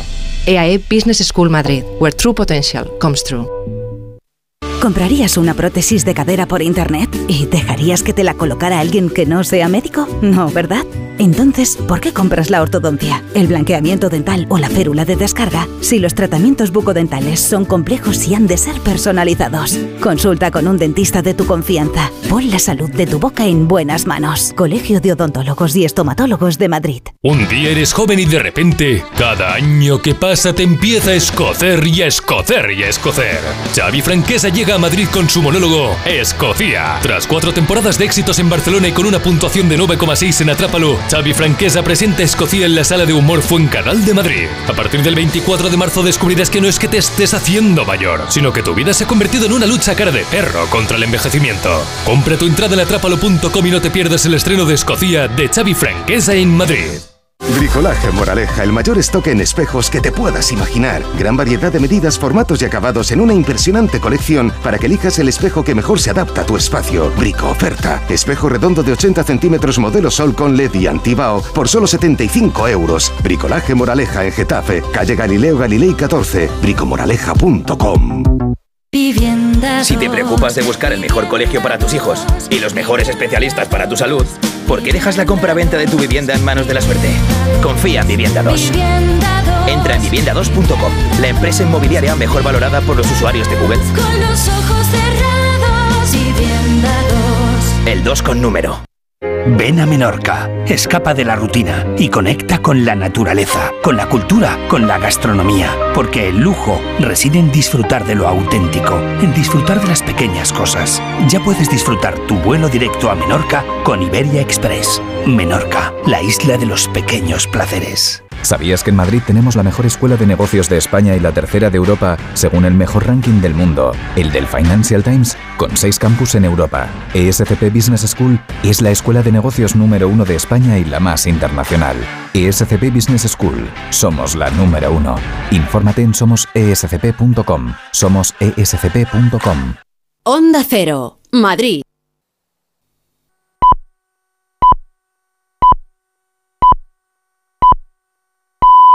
Son las 5 de la tarde, las 4 en Canarias. Noticias en Onda Cero. Buenas tardes. El presidente de Estados Unidos, Joe Biden, ha lanzado este lunes un llamamiento a la calma tras el colapso del Silicon Valley Bank la semana pasada y ante el temor de que se produzca un efecto contagio como sucedió en la crisis de 2008. Unos minutos antes de la apertura de la bolsa de Wall Street, Biden aseguraba que el sistema financiero estadounidense es seguro y que los depósitos están a salvo.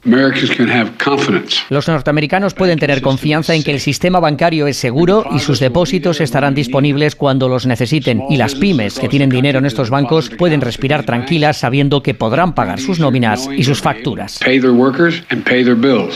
A pesar de esta intervención de Joe Biden, las bolsas siguen teñidas de rojo. El asunto está sobre la mesa del Eurogrupo que se reúne esta tarde en Bruselas para abordar otras cuestiones. Por el momento, el mensaje que se ha trasladado es que no hay riesgo de contagio sobre la economía española. Corresponsal Jacobo de Regoyos. Todos los bancos en Europa, los grandes y también los pequeños, dice Paolo Gentiloni, el comisario de Asuntos Económicos, cumplen con las reglas de Basilea III, es decir, normas de solvencia y capital, así que no ve riesgo significativo de momento de contagio. Un impacto en la remuneración de los bancos era algo previsible, pero un riesgo real de contagio, eso es otra cosa. No consideramos que haya riesgo de contagio ahora mismo sobre la economía europea. Al menos de contagio directo y de contagio indirecto, dice el comisario que el riesgo no es significativo. La audiencia de Barcelona ha ordenado al juzgado de instrucción 20 de la ciudad que tome declaración a la directora del CNI, Esperanza Casteleiro, en relación al espionaje con Pegasus a políticos catalanes. En concreto, se trata del caso que investiga a raíz de una querella de la europarlamentaria de Esquerra, Diana Riba, y del presidente de Esquerra en el Parlamento, José María Llobé, por haber sido espiados con el software de Pegasus. La audiencia de Barcelona estima en parte el recurso de los querellantes y ordena practicar, por tanto, esas diligencias. El tribunal también ve pertinente pedir información al CNI sobre la compra y uso de Pegasus y recuerda que la ley de control judicial previo del CNI establece que el director debe pedir autorización judicial al Tribunal Supremo, por lo que los jueces señalan que si Pegasus se usó de acuerdo con esta ley, este uso no sería ilícito. El teletrabajo se ha reducido de manera gradual en 2022, poco más de un punto, pero esto implica a dos millones y medio de personas. Son datos del estudio del Observatorio Nacional de Tecnología y Sociedad. Actualmente, el número de mujeres que trabaja desde casa es casi igual al de hombres de Jesús. El teletrabajo natural, el que se realiza más de la mitad de los días en los que se trabaja, ha caído del 7,9 al 6,4%, mientras que el ocasional ha crecido de un 5,7 hasta el 6,1%. Las personas de entre 35 y 54 años son quienes más trabajan a distancia y la mayoría lo hace en Madrid, que sigue siendo la comunidad con un mayor porcentaje de teletrabajadores, un 19,1%, seguida de Cataluña y la comunidad valenciana. Con estos datos, España cae por debajo de la media europea, mientras que Países Bajos se consolida como el Estado miembro con mayor implantación de trabajo a distancia. Casi un 54% de los trabajadores lo realizaba en 2021. Dos de cada tres adolescentes admiten que el uso de Internet tiene efectos negativos sobre ellos y como ejemplos citan dificultades para dormir, ansiedad o cambios en su estado de ánimo. Así se recoge en una encuesta de la Organización de Consumidores y Usuarios Belén Gómez del Pino. El 71% de los padres cree que sus hijos pasan demasiado tiempo conectado a Internet, 131 minutos a la semana. Y eso que se quedan cortos porque los adolescentes reconocen mucho más, hasta 170 minutos al día entre semana y 213 los fines de semana. Y hay más datos que los adolescentes ocultan a sus familias, explica Enrique García, portavoz de la OCU. Los padres también desconocen que uno de cada cinco jóvenes de entre 16 y 17 años tiene una segunda cuenta oculta en redes sociales o lo más grave, que un 5% de los menores hace apuestas online. El 22% de los consultados reconoce que sus notas se han resentido por el tiempo que pasan conectados, especialmente en redes sociales y entre ellas Instagram y TikTok. Es todo por el momento. Volvemos con más noticias en Onda Cero a las 6 de la tarde, las 5 en Canarias. La brújula, toda la actualidad del día y su análisis. Fijaos cómo está decadente la actualidad en estos momentos en Brasil. Tres de los grandes problemas que tiene España son que los diplomáticos creen que la política... Mejorar la estructura de ingresos de la seguridad social. ¿A ti qué te suena, la torre? Hay dudas de que esa nueva ley, habiendo una más favorable, quizá tampoco arreglaría nada. ¿Acaso luego le preguntamos a ver a nuestros expertos de la brújula de la economía? La brújula, el informativo que dirige Rafa La Torre. Cada tarde a las 7 y siempre que quieras en la web y en la app. Aquí se dicen las cosas como son. Te mereces esta radio. Onda Cero, tu radio. Julia en la Onda. Formas sensatas de invertir tu tiempo. ¿Invertirlo jugando con tus hijos? Sí. Pero en una lista de espera para una cita de ginecología, no. Con Vivaz, el seguro de salud de Grupo Línea Directa Aseguradora, tienes acceso directo a más de 50.000 médicos especialistas, consultas presenciales ilimitadas y más de 1.000 centros y hospitales. Desde solo 17,50 euros al mes sin copago. Porque si en salud no hay tiempo que perder, perderlo en una lista de espera no tiene sentido. Ven directo a vivaz.com o llama al 917 400 400. Consulta condiciones. Este es el inicio de un viaje de verano. Y este, el de un viaje de Semana Santa. Semana Santa de Viajes El Corte Inglés, tan parecida al verano que cuesta distinguirla. Costas, Europa, Caribe, circuitos, con hasta un 25% de descuento y sin gastos de cancelación. Consulta condiciones. Disfruta de la Semana Santa viajando con Viajes El Corte Inglés. Con las lentillas, el polvo, los ordenadores, notamos los ojos secos, nos pican. La solución es Devisión Lágrimas. Devisión alivia la irritación y sequedad ocular. Devisión Lágrimas. Este producto cumple con la normativa vigente de producto sanitario. ¿Qué tengo que hacer si escucho al otro lado de la pared un caso de violencia de género? Lo primero, siempre llamar al 091. ¿Y mientras llega la policía es mejor intervenir o no? Solo si estamos seguros de que no empeoramos la situación. Y en todo caso, si podemos, socorrer a la víctima. Antena 3 Noticias y Fundación Mutua Madrileña. Contra el maltrato, tolerancia cero. Los que vivimos en una casa hemos podido. Y los que vivimos en un edificio también. Con Smart Solar de Iberdrola tú también puedes ahorrar hasta un 70% en tu factura de la luz con la energía solar. Vivas en una casa o en un edificio. Más información en iberdrola.es, en el 924 24 24 o en nuestros puntos de atención. Cambia la energía solar con Iberdrola, empresa colaboradora con el programa Universo Mujer. ¿Tú sabes quién debe hacerse cargo de las averías en tu casa de alquiler? Yo tampoco. Por eso soy de Legalitas, porque cuento con expertos que me ayudan a solucionar los temas que yo no controlo. Por solo 25 euros al mes puedo contactar con ellos todas las veces que quiera. Hazte ya de Legalitas. Y por ser oyente de Onda Cero, y solo si contratas en el 900 100 661, ahórrate un mes el primer año. Legalitas. Y sigue con tu vida.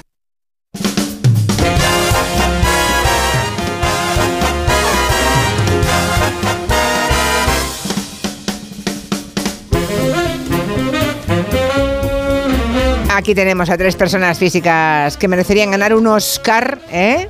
Bueno, no lo sé.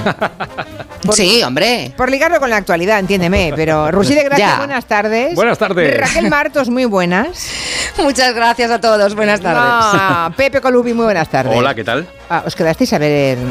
Sí, ¿no? Yo hasta la- Tenemos yo hasta la mitad, hasta la mitad. Tenemos aquí a David Martos que nos ha hecho la crónica, ¿no? Sí. Ah, mm, hace un ratito. Y. Rusia también insiste en que él también lo ha visto todo. Sí, pero no. sí, sí. A ver, cuenta. Sí. No te lo crees, no te lo no, crees. no, no me acabo de creer. Qué raro que no te lo veo, crees. No te veo despierto hasta esas horas de la madrugada. Que sí. A yo os ver, cu- va, os venga. cuento. He hecho unas palomitas, he hecho mucho café, lo he visto todo. ¿Eh, David Martos, he visto el vestido precioso estilo Marilyn de Ana de Armas. He visto Vale. a Jimmy Kimmel bajando en paracaídas. Y el momento, Julia, más emocionante, ya lo sabéis, cuando Kei Hui Kwan, ya lo diré bien, el que fuera tapón en Indiana Jones, salía a recoger Ah. el Oscar y decía que su madre tiene 84 años y que mamá, que he ganado un Oscar. My mom is 84 years old and she's at home watching. Mom, I just won an Oscar. ¡Qué bonito! ¡Qué bonito! Tapón, sí señor. Debate encendido por otro lado en España sobre esta película todo el rato en todas partes. En Twitter hay quien dice que es buenísima y hay quien dice en Twitter también siempre con moderación que es una puta mierda. Ya. No sé si la has visto tú. Sí, sí la he visto. ¿Y qué? Hemos tenido un debate de 3 a 4 de la tarde Vale. eh, hablando...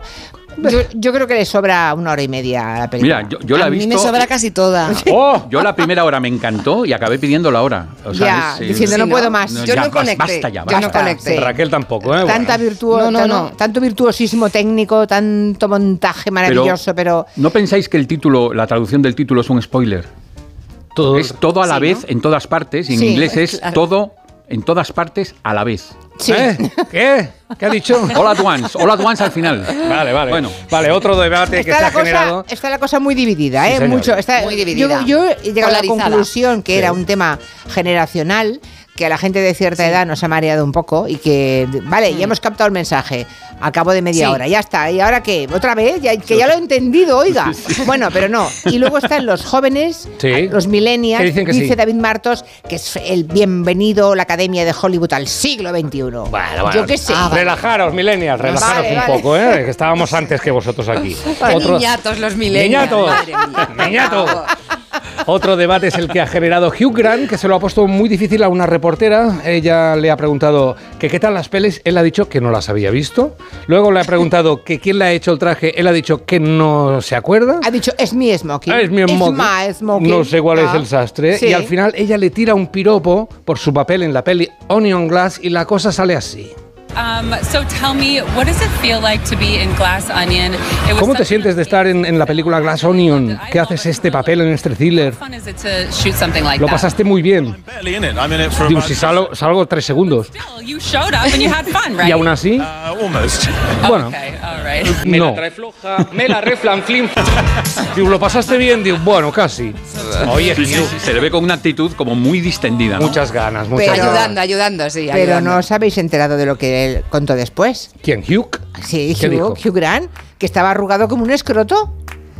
Ah, sí, es verdad, es verdad. Con todo Él. el. Él, Él mismo. En la entrevista, en otra Sí. entrevista le dicen qué tal, y dice, no, aquí mi Sí. compañera de reparto está muy bien, pero yo estoy arrugado como un escroto. ¿Qué imagen es Hugh esta? Grant, No hombre, quiero. No, no, no. No quiero pensar en un escroto. es, mucho, Hugh. es mucho mejor ese corte, hay que No, ¿y buscar cómo el será, cómo será el escroto de Hugh Grant? Por Dios, ¿qué ha Como todos, querido. No, por favor, dejadlo no os pongáis divinos. Dios mío. Bueno, Bueno, escrotos a a, la vez en todas partes. Sí. Pero nunca lo había oído, ¿eh? Lo de Lo del escroto. Arrugado como un escroto. No, y se, me, ha- se Vale. me va a quedar en la cabeza para Sí, siempre. Gracias, Julia, por todo. Bueno, ¿qué más destacas de lo que Nada, has visto? hombre, Jimmy. Kimmel ha destacado las seis décadas de carrera de Spielberg y de John Williams y ha dicho literalmente, si no habéis tenido sexo con la música de En busca del arca perdida, no sé qué estáis haciendo. Quintanilla, a ver. ¿Sexo con esto? No. ¡Pim, pam, pim, pam, pum! Uno, dos. Es muy... No, pero esto es para celebrar la elección. ¿no? Ah, vale. Vale, puede ser. No, Yo, sí. yo no lo veo. Sería después de que golee tu equipo. Pero no. O tú- o tú mismo. tono- tono Demasiado lama. épico, demasiado épico. Yo tengo propuestas cinematográficas para cine y sexo más de aquí, más de kilómetro cero, por ejemplo, algo sensible como Los Vingueros. Que está muy, pero está muy bien porque te marca. Cuando quieres llegar al final, puedes decir ¡Bingo! ¡Bingo! Si tienes dos. Si tienes Eh, dos, puedes cantar Qué dos. moderno todo. Es ¿eh? una ¿Hay, opción. hay algo más? Sí, hay algo más, Vale. algo, algo más clásico. Tampoco lo veo, ¿eh? ¿No lo ves esta? Lo que pasa que hay monjas y todo el rollo igual. Esto es de Sor Citroën. Sor ¿no? Citroën. Ya, no veo. Bueno, mi apuesta definitiva total para el sexo con cine es hacerlo con las voces más sensuales del cine español, así sí. Atención, controla Un poco arrugado también, ¿eh? Intentar Madre mía, Rullé, de verdad. ¿eh? ¿No lo veis tampoco? ¿No veis nada? No. ¡Niñatos! ¿Cómo Nos baja todo ya. Bueno, oye, eh, La anécdota es que eh, los Calatrava me cantaron en directo esta canción en, un- en Canal Sur. Son los Calatrava, no Sí, los había Calatrava cantando. Space Oddity. Ah, vale. En el ETE Otto, ¿no? Sí, sí, ¿Te sí. sí, sí. cantaron ¿Y a te la cantaron a ti? Me la cantaron, me entrevistaba Paz Padilla. Bueno, son, es una historia muy larga, pero en Madre directo mía, pero los Calatrava te canta. cantándome Space Oddity. Qué bien. ¿Y, Con la- esa boca, ¿eh? ¿Las secuelas bien? Todo bien, todo bien. Vale, vale. Bueno, para terminar, y acabamos con el tema de los Oscars, creo que Rouget quiere dar sus propios premios. ¿no? Sí, voy a dar el premio Buena Gente para Lady Gaga, que recogió a un fotógrafo que cayó al suelo. Fue muy rápida, Ah, la- sí. lo recogió. Luego, premio también para la persona que decidió cambiar después de 60 años la alfombra roja por una de color champán, o como diría mi madre, ni champán ni champón. Eh, para Lisa Love, la que cambió la alfombra, anda para allá. Anda, anda para allá, bobo. Anda para allá. Y también premio por el vestido más molesto, eh, la artista Thames, que no sé si No sé hay que es. decirlo en francés ¿Quién o... es? No sé, es una señora que se llama Thames, Thames. Thames, Thames. Vale. Y fue ah, a- temps como tiempo en francés. O en catalán, sí, Has, Thames. has dicho Tom. Tom, Tom. Tom. Vale. Bueno, pues llega ella con un velo que se elevaba dos pa- un vestido de tul, como si fuera un- una especie de sábana, una mosquitera que se elevaba dos palmos por encima de su cabeza, no se lo quita y no deja ver nada a los que se sentaban detrás suyo, que han declarado ¿Qué mierda que eres? Que te meto con el mechero, Sole, ¿eh? y hasta aquí. Ya, ya. Eso no lo había visto David Martos. ¿A que no, David? Hay algunas crónicas sobre la alfombra champán y los modelos por ahí, alguna crónica publicada muy divertida, ¿eh? Alguien que dijo que parecía que hubieran recogido todas las colchas de bebés de que había en casa, otros que si los cortinajes, que si las mantelerías, en fin. Bueno, ah, te Oye, no has comentado nada, perdona, Roger, de lo Sí. de Ángela Bassett, que no disimuló nada verdad, lo no. mal que le sentó que no le dieran el Oscar, perdona. ¿eh? Eso sí que hay que darle un premio a la gente que nos gana. Por ejemplo, Ángela Bassett, Claro. que estaba allí como... Pero ¡Te también- felicito! Qué asco, qué Pero asco también mola. ¿no? Mo- Mola un poco. Que, Que se note un que poco. se- Que se Que note se que, note. que te jode. sí, es sí. que lo otro, lo otro es muy contra natura, ver a gente Aplaudiendo sonriente, aplaudiendo a quien te acaba de... Y apretando los dientes, apretando los dientes diciendo, me cago Hay en que tener- madre". Nunca lo creo. Hay que tener técnica, ¿eh? En fin, no sé si a Colubi se le pasa por la cabeza algún ejercicio de, sobre- de sobreponerse a alguna contrariedad cuando todo el mundo te está mirando en ese instante. Pues sí, yo creo que uno de los casos más extraordinarios de recomposición digna después de una situación embarazosa se dio hace siete años en el programa argentino de televisión Pura Vida Cada Día.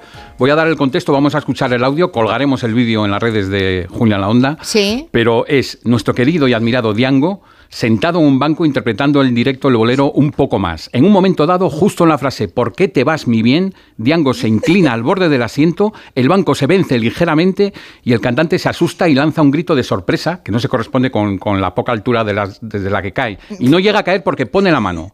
Pone la mano eh, se apoya en el suelo con tan mala suerte que se queda atascado en esa postura, sentado, medio agachado, apoyando la mano en el suelo, pero con toda profesionalidad agarra el micro y sigue cantando el siguiente verso que decía, no gozas mi agonía, pero ya no puede más y une la agonía a ayúdame a la presentadora que no sabía muy bien qué hacer y la, la ayuda a reincorporarse. Estaba por totalmente. Se reincorpora y entonces acaba con una- un mensaje de por qué era tan profesional. Vamos a escucharlo, se entenderá perfectamente, es corto y tiene mucho contenido. ¿Por qué te vas? ¡Ah! Tan deprisa no gozas mi agonía, ayúdame. Si la noche se espera que nadie me corte esto, ¿eh? Espera tú también. Pobre. ¿Qué ha dicho? Vamos, vamos a subrayar el, el The Show Must Go On versión Diango que dice al final. Vamos a escucharlo. A ver. No hay que dejar nunca la música. No hay que dejar nunca la música. No. Con la cara del susto en el cuerpo metido todavía. Yo puedo pedir, puedo pedir una cosa. Sí. Puedo pedir volver a oír cuando hace. ¡Ah! Por favor, el primer corte, sí. ¿Por qué te vas a vivir? ¡Ah! Gracias, Joan. Tan deprisa no gozas. Bueno, vamos a colgar. No, la verdad es que, Ay, ¿lo habíais favor. visto vosotros? Yo no, no, no, no. Tú tampoco lo habías visto. No, no, lo descubrí este de fin de semana. Colubi. Este fin de semana, madre mía, siempre hay alguien que se Mira. entera, ¿eh? es horrible. Yo os digo una cosa, lo he visto por culpa de Colubi este fin de semana y creo que lo he visto 100 veces por culpa de Colubi y las 100 he muerto de risa. Estoy O sea, ahí contigo, es- Raquel. Lo que pasa es que no puedo entender por qué no se pone. Claro, se apoya la mano, se queda agachado, como, además Sí, pero no entiendo por qué no se pone de pie otra vez. No puede, es que No está puede. muy encajado. no puede porque tiene los pero- pies enganchados. No, está el palo del micro molestando, pero la profesionalidad de Diango cogiendo. Y ese ayúdame que suelta como ya en última instancia. Bueno, en fin. Claro, porque ella tarda, porque ella tampoco. O sea, ¿Verdad que es- no, que es la, no la veo rápida. y, la, y la entrevistadora es para decirle dos Bueno. cositas, ¿eh? Fíjate, yo creo que la entrevistadora, cuando, cuando Diango coge el micro, yo creo que ella piensa que está haciendo un número. Hasta que, ella, Sí, hasta sí, que que él no dice, ayúdame. No lo, no lo levanta y lo incorpora como un botijo así, en lo sienta en la, Yo en la pensaba silla. que estaba vomitando en ese ¿eh? la posición. Pues probablemente tendría Ay, ganas. Dios mío, no me extraña. Y Es la, y la presentadora, por favor, un poquito de empatía, ¿no? Ah, Así a verlas venir como de lejos. Pero además tú no habrías gritado, yo habría gritado, ¡Uh! No. Diango. O sea, yo si a alguien le pasa eso, yo grito seguro con él. O sea, No hay que dejar nunca la música. Hablemos de actualidad política. A ver, ¿qué destacarías hoy, Raquel? Venga. Bueno, a ver, está la reunión de Feijóo con sus varones, el, el- lo que es el comité ejecutivo, la reunión de Escribá y los agentes sociales para abordar la reforma de las pensiones, pero de lo que todo el mundo habla, de lo que todo el mundo habla es que ya tenemos fecha para la moción. ¡Qué alegría, qué emoción! ¡Dale, Ramón! Apuntad, dale Ramón, porque 21 y 22 de marzo coincide con la llegada de la primavera. Ha anunciado la presidenta del Congreso, Batet, que el horario, los detalles ya mañana se van a eh, bueno, a, a analizar en la Junta de Portavoces, nos lo comunicarán. Sí que sabemos que no va a subir a la tribuna, van a intentar pues ayudarle, no como la presentadora argentina Diango, van a intentar ayudar que, que Tamames estará. He oído que en el centro, que le van a habilitar un espacio en, el centro, sí, del hemiciclo. Exactamente, ahí. No sé si Ahí para Vox no- estar tan en el centro no es raro, ¿eh? No, ¿Es, ah, no es sí, raro? ahí donde No nos sé. pusimos, eh, creo que nos pusieron una mesa justamente ahí y desde ahí emitimos ¿Sí? este programa en el año 95 o 96, o mm, sí, por ahí, 96 dice Joan Quintanilla, sí, sí, justo en la mitad del Bueno, centro. pues en la moción de Vox estará el candidato en el centro. Eh, por cierto, que esta semana Tamames ha hablado de España como una nación de naciones, una supernación, y también ha dicho que Vox hace un uso excesivo de la bandera de España. Yo no sé cómo está encajando a Bascal estos los preliminares de la moción. Igual le sorprende, pero ya le dijeron de Tamames en Cuéntame. No le conoces tú bien. ¡Qué alegría, qué emoción! Claro, no sabemos qué va a pasar. En cualquier caso, la moción es un acontecimiento parlamentario, nunca hay que perdérselo. En esta sección hemos seguido siempre cada moción, a Rajoy, a Sánchez, tiene su propia sintonía, incluso la sintonía de la Locomotion.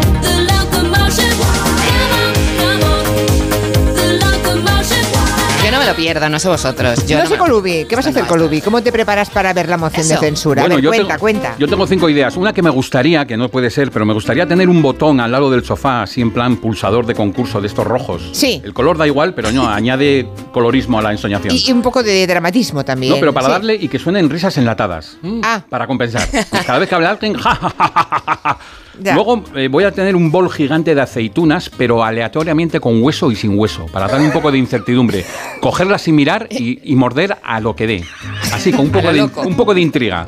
También voy a poner en un marco la foto del ausente Alberto Casero, por si inspira a alguien de Vox a votar en contra de Tamames, Ay. por ejemplo. Ya, vale. Eh, vale. tomaré un chupito cada vez que enfoquen a Pedro Sánchez y aparezca negando con la cabeza como si estuviera viendo un partido de ping-pong. Uy. Y sobre todo, lo más, lo más importante, una mantita para dormir la siestaza que me voy a echar. Oh. Bueno, veremos cuando llegue el día, ¿eh? Es el mismo día que llega la primavera, es bonito, ¿eh? Es bonito. Es bonito, es bonito. Metáfora. Sí, sí, sí. Salimos ahora un momentito de España para irnos al Reino Unido porque Roger nos quiere contar una historia de amor que acaba en multa. ¿Cómo puede el amor acabar en multa, Roger? Bueno, porque el titular sería: Una pareja fue multada con 1.100 euros por gritar demasiado haciendo el amor. Tricky Tricky en un hotel en Ashbourne, eh, Jamie y Kaylee estaban gimiendo súper fuerte y hasta rompieron la puerta del baño con su ímpetu. Ante la queja de los vecinos de habitación, la policía entró con una copia de las llaves y ellos pidieron, eso sí, pidieron perdón y ahora tendrán que pagar 1.100 euros para tres vecinos que no podían dormir. De toda manera, eso pasa en las casas también, no solo en los hoteles. Ya sabéis que hay notas de vecinos que se quejan, por ejemplo, esta nota que no sé si la habíamos leído, pero me gusta que- porque dice... No, nos encanta que tengas esa vida sexual tan satisfactoria, vecina del cuarto. Si tu satisfacción es gracias a algún aparato eléctrico, te estaríamos muy agradecidos si escribes marca y modelo en la línea de puntos. Y Vale. dejan la línea ahí. Vale. ¿Vale? Eso es. Ese para, es uno. para la vecina. Pero bueno, eh, en lo que es ir en- a los hoteles, atención al estudio de la universidad, una universidad australiana que dice que el 83% de las parejas mejora su vida sexual. Mejora su vida sexual si van a un hotel de vez en cuando. Bueno, de ahí sale la frase clásica de iros a un hotel. Iros ¿no? a un hotel, Claro. iros a un hotel. Atención que dice que con el morbo eh, en el motel y en el hotel las parejas aguantan una media de 20 minutos más. 20 más. Vale. Un poco largo, yo lo veo largo. ¿20 minutos te parece largo? ¿Sumado a los dos? Ah, bueno. Larguísimo. Dios mío.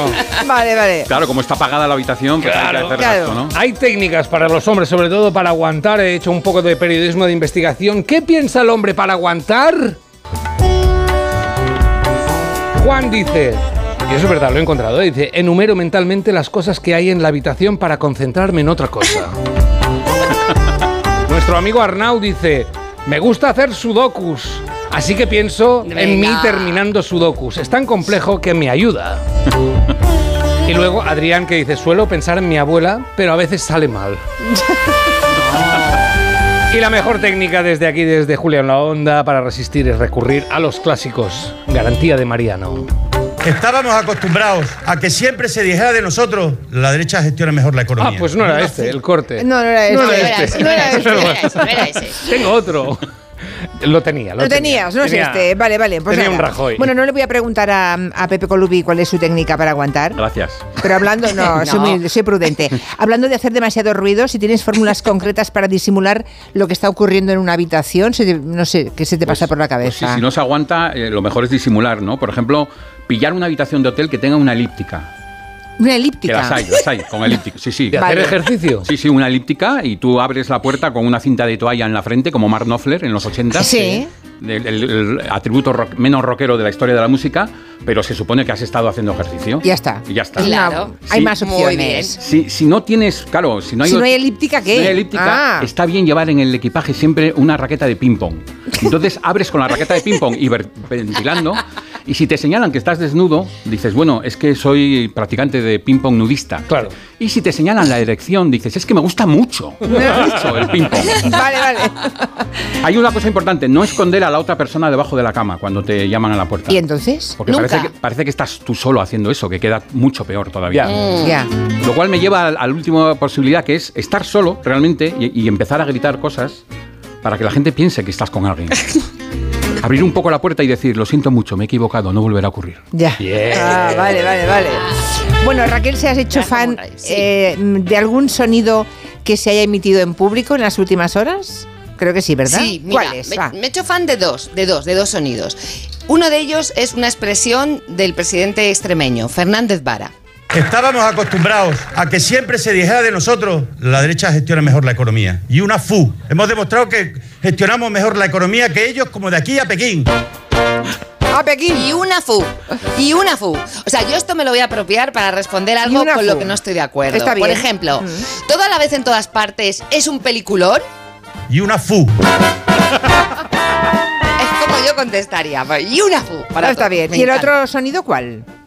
Bueno, pleno del ayuntamiento en la línea de la Concepción. Eh, llega un concejal del PSOE, Juan Chacón, y cuando va a terminar el pleno hace un último ruego. Así se quejó él de una cosa.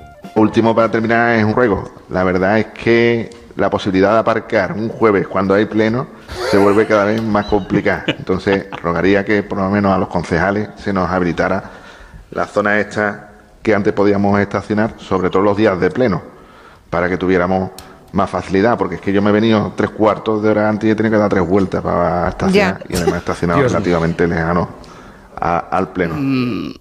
Bueno, lo que pasó a continuación. Bueno, pues lo que pasó a continuación fue que le contestó Juan Franco, que es el alcalde.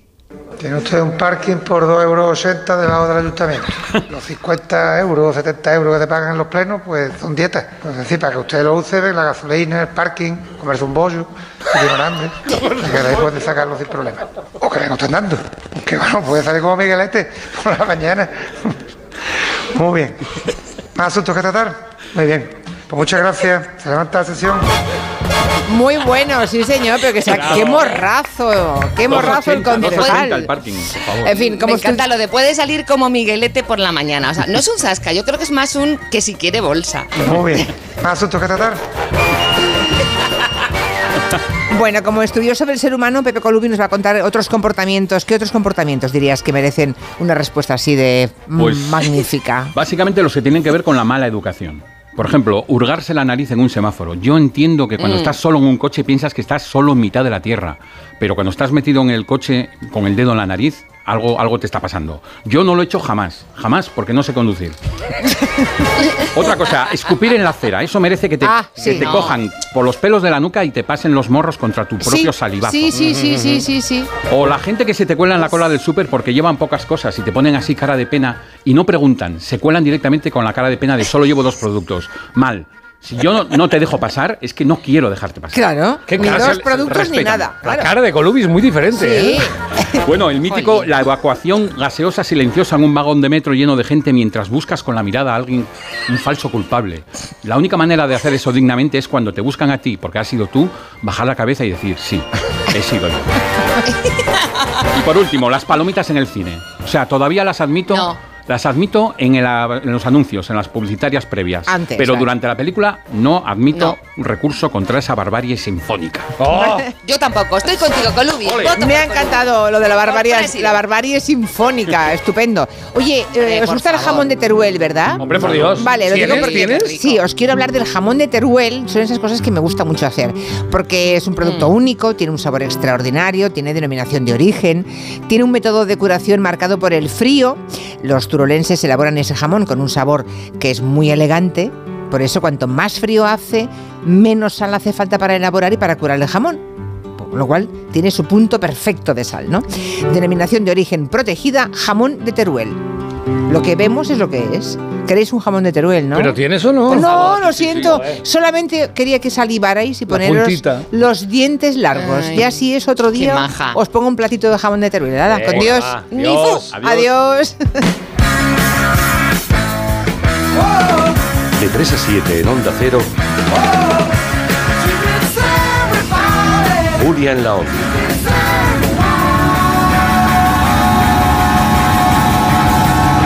Julia Otero.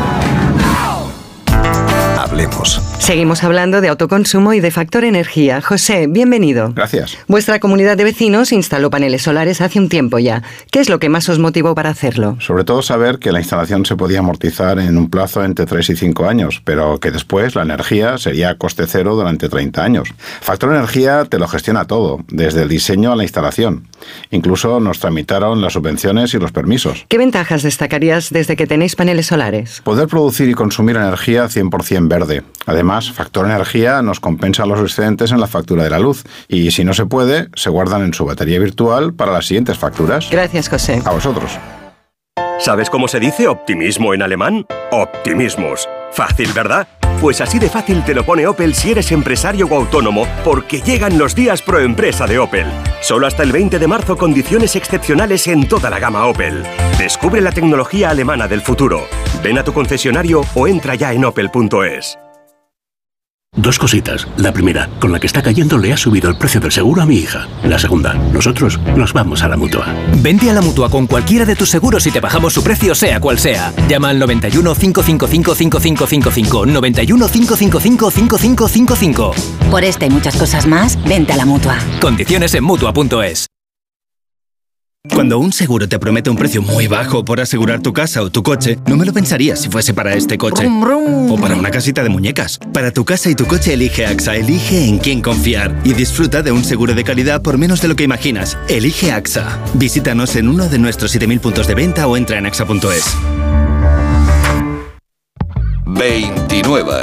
Tus nuevas gafas graduadas de Sol Optical. Estrena gafas por solo 29 euros. Infórmate en soloptical.com.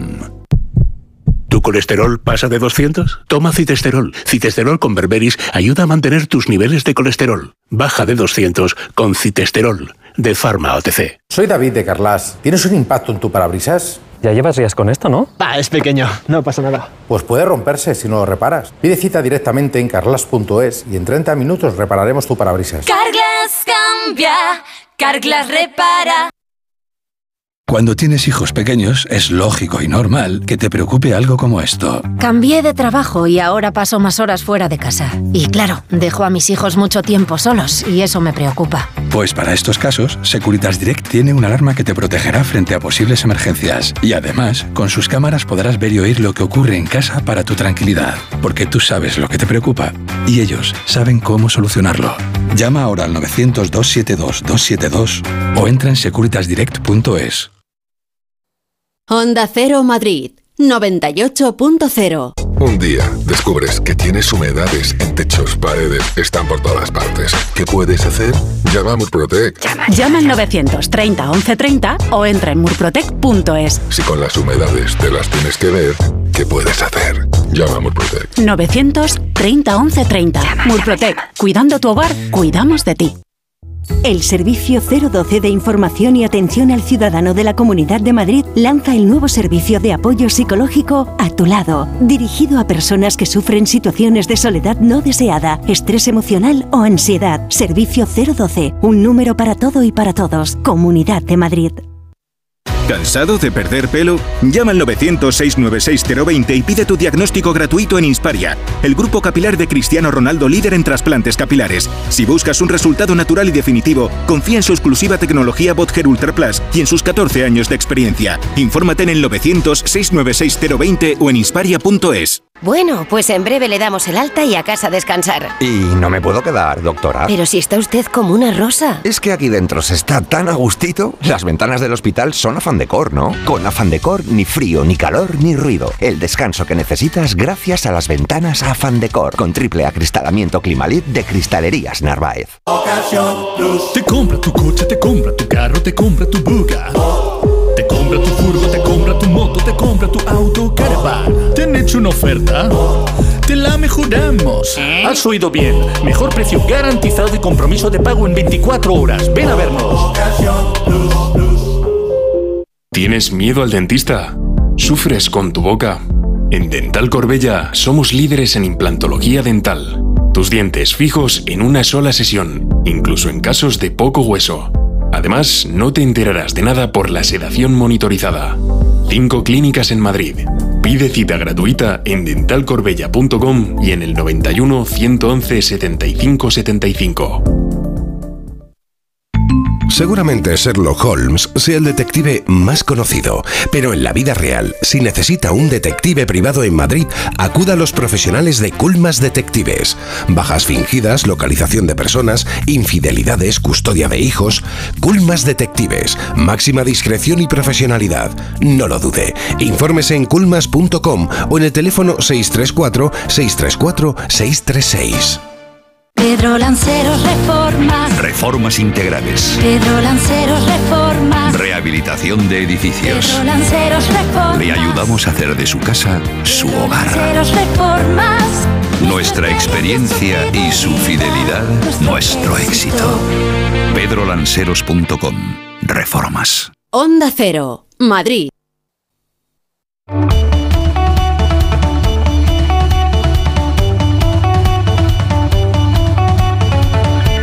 En Onda Cero, Julia en la Onda, con Julia Otero. En España el 9% de los nacimientos que se producen eh, llegan al mundo por reproducción asistida, el 9%. De ese 9% hay una tercera parte, o sea, un 3% del total de nacimientos, que han usado esperma o óvulos de donantes, o ambas cosas, igual, tanto el esperma como el óvulo. En España, por ley, ya lo sabemos, las donaciones son anónimas. Ni las parejas que acuden a la reproducción asistida, ni los donantes que han hecho posible ese embarazo, nunca pueden conocerse ni tener datos los unos de los otros. Es probable, por tanto, que muchísimos jóvenes que han nacido en España por reproducción asistida ignoren por completo que su ADN no es el de su padre o el de su madre, o el de ninguno de los dos. Pero otros, en cambio, sí lo saben, porque sí se lo han contado en casa, y en algunos casos no están de acuerdo con el anonimato. Es un tema este apasionante, en el que uno abre interrogantes sin seguramente haberse planteado nunca la respuesta. Y por eso, desde que a las tres hemos anunciado el tema, ya hay un enorme movimiento en redes sociales de oyentes que están opinando, ¿no? Eh, con la distancia de no ser ni un donante, ni alguien que ha recibido el semen o el óvulo de, un- de una donante, ni un hijo que ha nacido por reproducción asistida. Pero ya hay personas que se han planteado hoy esas preguntas. Tenemos aquí a Miquel Roura. ¿Cómo estás, Miquel? Buenas tardes. ¿Estás muy lejos del micrófono? A ver, ahora. Sí. Ahora correcto. sí, Muy perfecto. Tiene 40 años, es un joven todavía. Sí, muy joven. Eh, fuiste concebido con semen de donante Correcto. y ahora estás trabajando para formar una asociación con otros chicos y chicas también que nacieron de, de gametos de, de donante, ¿no? Para conocer la identidad, para saber de dónde venís. Bueno, exactamente lo que hacemos desde la asociación es primero pedir el- la abolición de, de esta ley del anonimato, que es una ley que, que creemos pues, como injusta, que vulnera nuestros derechos, y luego pues en un futuro pues ir a, mm, pudiendo hacer un poco de, de- de apoyo para el colectivo y, y sobre todo para aquellos que quieran iniciar la, la búsqueda de, de sus orígenes biológicos. ¿Cuánta gente más o menos está apuntada entre chicos y chicas? De momento no seréis muchos. ¿no? Mira, en España nos hemos conocido 11. De estos 11 somos cuatro los que hemos dado el paso para hacer la asociación. Mm. Y desde que salió el, el documental de 30 minutos han aparecido ocho personas más con bastantes ganas de, porque ya vieron la línea en que nos movemos y con ganas de sumarse. Cabe decir que no es fácil porque en muchos casos creo que, que hay mucha gente que todavía está en un proceso familiar con el cual no lo sabe toda la familia o a lo mejor están en un proceso emocional que hace poco que lo han sabido y, y no están como para ponerse en un activismo en este sentido. Y a lo mejor hay gente que no lo sabe nunca, ni lo sabrá nunca. Nosotros creemos que aquí en España tiene que haber cientos de miles de adultos ya nacidos de, de donación y por algún motivo en España es muy difícil porque la, tradi- la tradición católica de aquí es como mucho más conservadora a la hora de, de- de no hablar estas cosas, ¿no? En, En Grecia tampoco, ¿eh? En Grecia tampoco, ni en Italia. Ni en Correcto, Italia. correcto, En ninguno de los tres países eh, se difunde Sí. la, la, mm, identidad de los donantes, del donante o de la donante. Sí, y el sentido de familia en estos países también es diferente. En, en- en los contextos anglosajones, a lo mejor el secretismo no, no es tan fuerte como aquí. ¿Y por qué quieres saber? Bueno, yo creo más que nada que, que- que- no es que yo O sea quiera que, saber. no, no, no. qui- Quiero decir, ¿qué- ¿qué, te va a aportar saber que genéticamente am, se corresponde con determinada persona el que hizo posible tu embarazo? El Bueno, embarazo de tu madre, vamos. Es que yo para mí eh, el hecho de que una clínica tenga más información de mí mismo que yo me parece totalmente injusto, ¿no? O sea, yo hay algo que ya tengo, lo que pasa que no puedo acceder a ello y este acceso está vetado. Por lo tanto, se me está dando un trato a mi punto de vista Mm. que es ah, indigno. O sea, se me está quitando un patrimonio genético. No tengo derecho a conocer mi patrimonio genético porque lo tienen una serie de personas ¿no? que le han dado un uso mercantilista en su momento. Pues a mí eso me parece totalmente injusto. No, no es que me falte algo, es que se me quita algo. La historia es que eh, tu padre eh, sufrió una enfermedad neurodegenerativa congénita, ¿verdad? Correcto. Em, no sé si ya habías nacido tú o no en ese momento.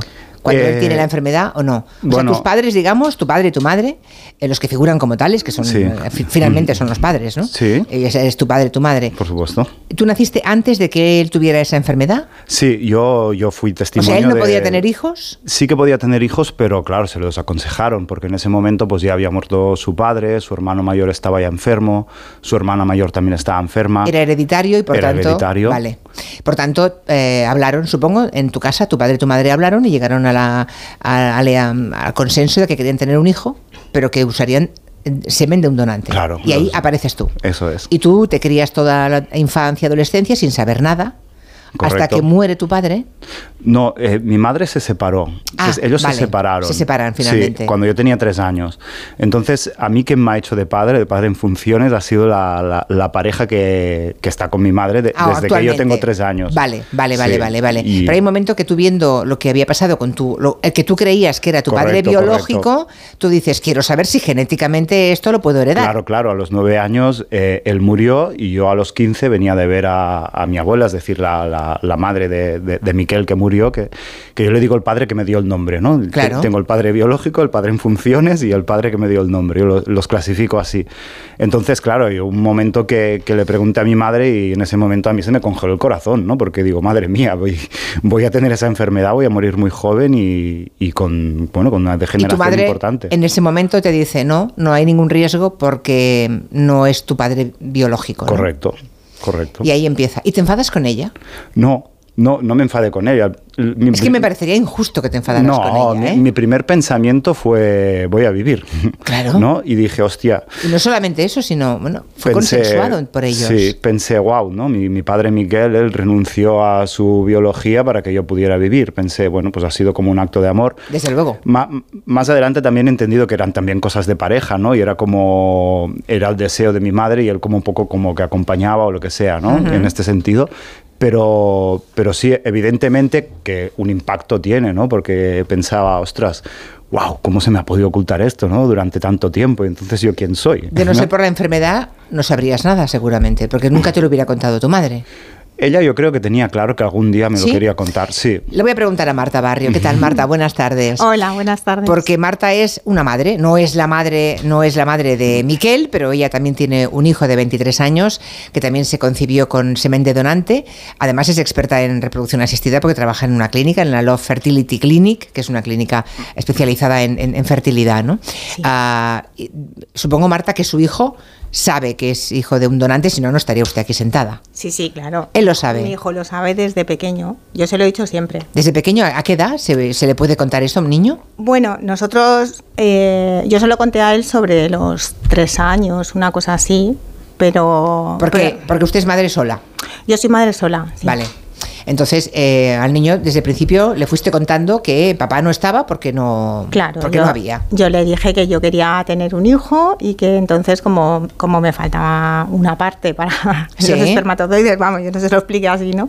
Porque era chiquitín, pero que me faltaba un nombre para tener un hijo, pues que Mm. fui a una clínica y que me, me dieron ahí unos espermatozoides preciosos y que Y ahí nació. él. ¿Y él ha tenido, ha sentido alguna necesidad de conocer quién es, quién fue el donante de semen que hizo posible el embarazo? No, Nunca. Él- no, fíjate que yo trabajo trabajando en, en reproducción que llevo 15 años y hago talleres con niños, con, con, Sí. con familias hablando de orígenes. Me lo he llevado, claro, muchas veces y siempre le he preguntado, he he ido preguntándole según se iba haciendo mayor, ¿no? Que qué necesidad tenía, si, si le gustaría conocerlo. Y él siempre dice que no, que está muy agradecido a esa persona porque gracias a él está aquí, pero que no tiene ningún interés en conocerle porque no es de su familia. Bueno, efectivamente, no tiene nada que ver la genética con la familia, eso está claro. Ah, cuando ve casos como el que tiene asentado a su lado, porque están juntos físicamente, ¿os conocíais? No. No os, no os conocíais de nada. Ahora que has escuchado lo que, lo que ha dicho, ¿no? Lo que ha dicho Miquel, Marta, ¿qué, qué impresión tienes? O sea, ¿entiendes que él quiera saber más de quién fue el donante que hizo posible el embarazo de su madre? Claro, yo, o sea, yo entiendo perfectamente que él quiera saber más. De hecho, mi hijo, por ejemplo, él dice que no quiere saber, pero que le parece bien que las personas que quieran saber que pudieran tener esa opción. Ya. Él lo dice siempre. Entonces, tenía mucho interés porque respondiera a lo que tú le has preguntado, porque yo siempre me he preguntado que, vale, mi hijo sabe que es de, de un donante de esperma, pero no sé en qué le cambiaría el hecho de saber exactamente que ese donante se llama Juan Gómez. ¿Sabes? O como sea. O sí. como se llame. Sí, sí, sí. vamos, sí, te quiero decir que ¿Qué cambiaría? Claro, que eso siempre es una cosa que me ha que, que me llamó la atención, ¿no? Que, que cambiaría en tu vida el hecho de saber que efectivamente esa persona era la que Una persona que no tenía ningún deseo de ser padre, simplemente. Claro, ah, porque al este final caso, un claro. donante es un donante. Es un o sea, yo- donante, ya está. Yo, por ejemplo, no le llamo. Bueno. No, es que con la cabeza va haciendo gestos, Claro. Miquel. Miquel dice como que no. diciendo, ¿qué añadiría Miquel en tu caso? No, esta es o sea, una- ¿por qué quieres saber, no? Yo creo que. No, más que nada es una de las, luchas que, que tenemos porque creo que hay una cuestión ahí muy de, de narrativas, ¿no? Yo para mí la, la palabra donante es- fue el donante de mi madre, pero no el mío. De mí es mi padre biológico o mi padre genético, en este caso, pero no un donante. Pero él no quería ser padre. Pues entonces, ¿para qué iba a una clínica? Bueno, eh, por generosidad. Déjame que le pregunte, espera, déjame que le pregunte a, al doctor ah, José Codesido López. Eh, doctor Codesido, buenas tardes. Hola, muy buenas tardes, Julia. Es un placer hablar con usted y con el resto de los contertulios. Muchas además gracias. les agradezco muchísimo el que se interesen por estos temas de reproducción asistida y espero poder estar a la altura de su programa. Por favor, y que estoy segura. todos puedan adquirir una perspectiva y una... y- De eso se trata. De ella. Por eso abrimos debate con, con visiones diferentes, ¿no? Ah, usted es el vicepresidente de la Asociación de Clínicas de Reproducción Asistida. No sé si es frecuente que los jóvenes que, que han sido concebidas en, en las clínicas de reproducción asistida, em, como Miquel, tengan deseos alguna vez, no sé cuántos, vuelven algún día a llamar a la puerta de la clínica pidiendo saber algo más de quién fue su donante, él o, o ella, porque también puede ser una donante de óvulos. ¿Ocurre a menudo, doctor Codesido? Eh, yo no conozco ningún caso. La, ¿Ninguno? La realidad, no. La realidad es que en España hay em, en torno a unos 10.000, 15.000 según el año, eh, nacidos por técnicas de reproducción con semen de donante o de óvulos, ¿no? Y el que y, y entonces Perdón, eh, ¿10.000 en total? sí, cada año. Cada año Pero- 10.000 nuevos. En 10.000 nuevos, ¿no? Vale. Eh, incluso más, ¿eh? El- vale, vale. Date cuenta que en, en el periodo que se lleva hacia, pues eso, 40 años, imagínate la cantidad de personas que representan y, eh, como bien dijo Miquel, pues hay en torno a unas 10 personas, 12 personas en toda España que están interesadas en ese hecho. De todas formas, el, y eso es el, eh, la cuestión. Vamos, te respondo luego sí. Sí, sí, sí. ¿Qué Bueno, la, la actu- la actual legislación sobre reproducción asistida garantiza en nuestro país, en España, esa confidencialidad absoluta sobre la identidad de- del donante. Solamente hay dos excepciones, creo. Cuando hay un peligro para la vida, cuando hay una enfermedad genética, ¿no? Ah, o, o bien cuando hay un proceso penal, si hay que encontrar un delincuente, obviamente también se rompe esa confidencialidad, ¿no? Ah, Claro. Pero en ningún caso implica que se difunda la identidad de ese donante o de esa donante. Ya. Exactamente, la identidad del donante siempre queda salvaguardada y es eh, eh, debido a que la donación en España, que está regulada por esa ley, la ley del 2006, la ley 14-2006 es la que nos regula, y que fue hecha eh, eh, después de eh, eh, consultar todas las sensibilidades, Mm. las perspectivas éticas y, hacer una ley lo más adecuada a la mentalidad española. Vale, eh, eh, por eso eh, esa ley, digamos, eh, existe en España, existe en Grecia y existe en Portugal. Y luego hay No, países como Reino, sí, luego existe en Reino Reino Unido, Suecia, Holanda, Austria, Portugal o Alemania, ya han eliminado el anonimato. Mm, ¿Hay diferencias culturales que justifiquen esa Sí, yo creo que diferencia sí. enorme? Sí, las hay. Vale. Se lo voy a explicar. Eh, eh, una, o sea, el- la, la ley lo que hace es dar unas garantías de calidad y seguridad a todos los implicados en la técnica. En primer lugar, a la pareja o la mujer sola que desea tener un hijo, a los donantes de gametos, a los profesionales y al recién nacido resultante del esfuerzo de todos ellos, es decir, a esos cuatro implicados. La ley española lo- en lo que se basa fundamentalmente es en tres principios. Uno es que la donación es voluntaria. Segundo, que es anónima. Y Mm. tercero, que es altruista. Estos tres Pero cobran algo, ¿no? conceptos están unidos. No, en España eso no es verdad. Las no se paga por los óvulos o por los espermatozoides. Lo único Hombre, algo sí, doctor, algo se no, paga. no, cero, cero se paga. Cero. Que quede muy claro, las clínicas de reproducción asistida no pagan a los donantes. Si hubiera un pago, serían muchísimo más caras las técnicas y lo único que hay, y lo único que está regulado además, es una compensación económica para que el hecho de la donación le cueste algo al donante. Y esto quiere decir, se hace un cálculo con las veces que ese donante tiene que acudir a una clínica, él o la, o en el caso de la donante, eh, que tiene además que ingresar, perder un día, el día de la punción, ingresar en quirófano. Hombre, para las todo mujeres eso, ser donante de óvulo obviamente implica un esfuerzo que no tiene nada eh, que ver, ¿no? Exactamente. Con el donante de semen, es obvio. Y además es que tienen que ir simplemente porque para lo que nos importa a las clínicas es que sean unas personas sanas y para simplemente el evaluar su salud va a tener que acudir un montón de veces lo que es a la fase de estudio que Bueno. en la que muchas veces quedan rechazadas y luego aún el tal. Eh, mm, eh, compensaciones económicas Bueno, vamos pues están reguladas por Sí. la comisión. No, Vale, no, vale. se lo digo. No, Le no, digo para que sí, para que entienda que no es un pago. No, no, ya entiendo para, que no, para pero que es que sepa la cuantía. usted, pero es que mientras usted me habla, estoy recibiendo mensajes en Ah. Twitter de oyentes que están describiendo, por ejemplo, hay una eh, que nos cuenta que fue hace un tiempo para donar porque le venía muy bien cobrar, tener mil euros, que en aquel momento le hacían mucha falta, y que no pudo porque le dijeron que era mayor, tenía entonces 34 años. Bueno, pues, Exacto. eh, vale, pues ya está. Entonces, Es llamémosle una donante. eh, vale, sí, una claro, donante, pero es que una donante. Que sí, que sí, pero vamos donante, al fondo de la cuestión. eh, En Es un que- país que se paga, como es Estados Unidos, una Sí. donante cobra más de 10.000 eh, dólares eh, por una donación.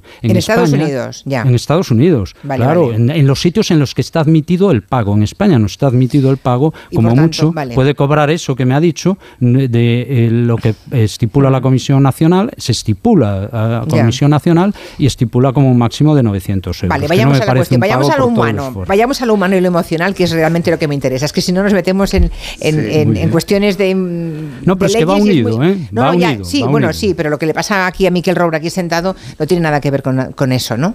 Eh, Bueno. yo, yo imagino que en tu momento tu madre eh, protegió a su marido, ¿no? Al que fue tu padre, digamos, a efectos legales, igual es que no, era, no, no es fácil para un hombre reconocer que no es el padre genético de su hijo. Y eso, eh, en muchas parejas que han acudido al donante de óvulo lo sentirán así.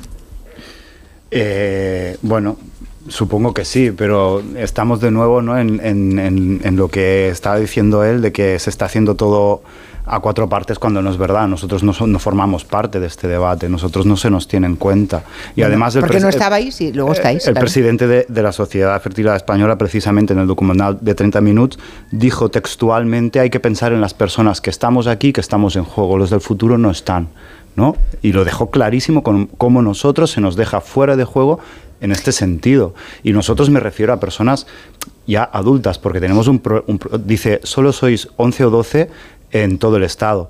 A ver, eso no es verdad porque en España hay un secretismo y una ocultación elevadísima. Hay mucha Hombre. gente que no sabe cómo, cómo ha nacido. Por, la- por las cifras que ha dado eh, el doctor Codesido, estamos hablando de más de un millón de personas, seguramente, Bueno, ¿no? a ver. a- eh, Que han en- nacido por técnicas En de los años reproducción 80 nac- asistida. nacían 2.000 o 3.000. No, no podemos sumar estos 15.000 que dice cada año. Esto pasó a partir de, de mitades, finales de los 90.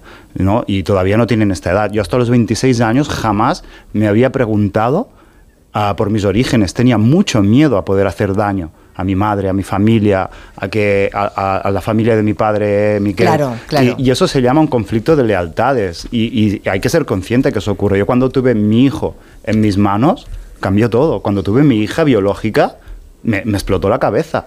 Y lo mismo le pasó a un, a un hombre australiano que es un activista también. Él quería donar, que era, era científico, era pro Sí. donación, hasta que tuvo su hijo biológico. Y entonces Ahí- cambió su, su claro, punto de vista. yo creo que no, no se puede. Hay, hay que vigilar. La fidelidad sistémica es muy fuerte, sobre todo si en el entorno familiar, pues es un entorno que es sobre las clínicas. y Marta, todo ¿qué esto no se puede comparar. Marta, ¿qué querías decir? A ver, yo creo que esto es un problema muy complejo y que no se puede hablar, o sea, que en general yo creo que ningún com- problema complejo tiene soluciones simples. ¿vale? Porque al final es verdad que ellos no estaban en esa ecuación, porque no estaban, Nadie preguntó su opinión, claro. obviamente, pero, pero bueno, pues ahora están aquí y ellos tienen ese planteamiento. Pero claro, el, por ejemplo, ese cambio de la ley, yo creo que también hay que plantearse todo lo que va a afectar en caso de que se cambie. Porque lo que me han contado es que hay turismo eh, reproductivo, es decir, que gente que en su país de origen no tiene anonimato viene a España, una clínica de reproducción asistida aquí, porque esa pareja lo que quiere es garantizar el anonimato para siempre, ¿no? Sí. Doctor, ¿es eso? Sí, pero le- me, eh, me dirige, te había dicho que había tres eh, eh, partes en la donación en España. ¿no? Voluntaria, La anónima y altruista. Voluntaria, anónima y altruista. El Y me altruismo hiciste incidir sobre todo Sí. el altruismo. eh, bueno, eso Yo depende, de la la de depende de la solidaridad de cada uno. El, puede- el- el anónimo, el anonimato, ¿por qué es anónima en España? Pues para empezar, para evitar la coacción al donante, ya que de otra forma el donante puede sufrir algún tipo de coacción, es decir, coacción laboral, coacción moral o, co- o coacción familiar, ¿no? Si tú le pides a tu cuñado el semen, pues vas a tener un problema. O si tu jefe te pide un- un- un el donante viene con, a la clínica con su donante, pues puede venir coaccionado o económicamente, precisamente, ¿no? De que era de lo que hablábamos. Yo le doy a usted X miles y tengo, como puedes tener en Estados Unidos, que tú puedes conseguir el semen de, yo que sé, del actor más famoso si tienes dinero para ello, ¿no? Eso en. España no se puede hacer, tiene que ser desconocido y es precisamente por ese, es, porque esas tres conceptos, la voluntariedad, el anonimato y el altruismo van unidos. Estoy- Si usted desgasa, desgaja uno del otro, Sí. pues en- eh, pasa eso. A ver, una, un- pierde. sí, por favor, respuestas cortas, es que si no me, me quedo sin tiempo. Es que es a ver si hay alguna. Escuche, ya Soy mamá de tres niños, dos mellizos y y una niña, que bueno, vinieron por ovodonación. Para mí, los donantes de los óvulos, la donante en este caso de la, la donación de óvulos, son donantes de células. No son ni padres biológicos ni nada que se pueda parecer. Su madre soy yo y su padre es mm, su padre. Puesto que yo los he gestado, yo los he parido y yo los estoy criando. Son simplemente donantes de células.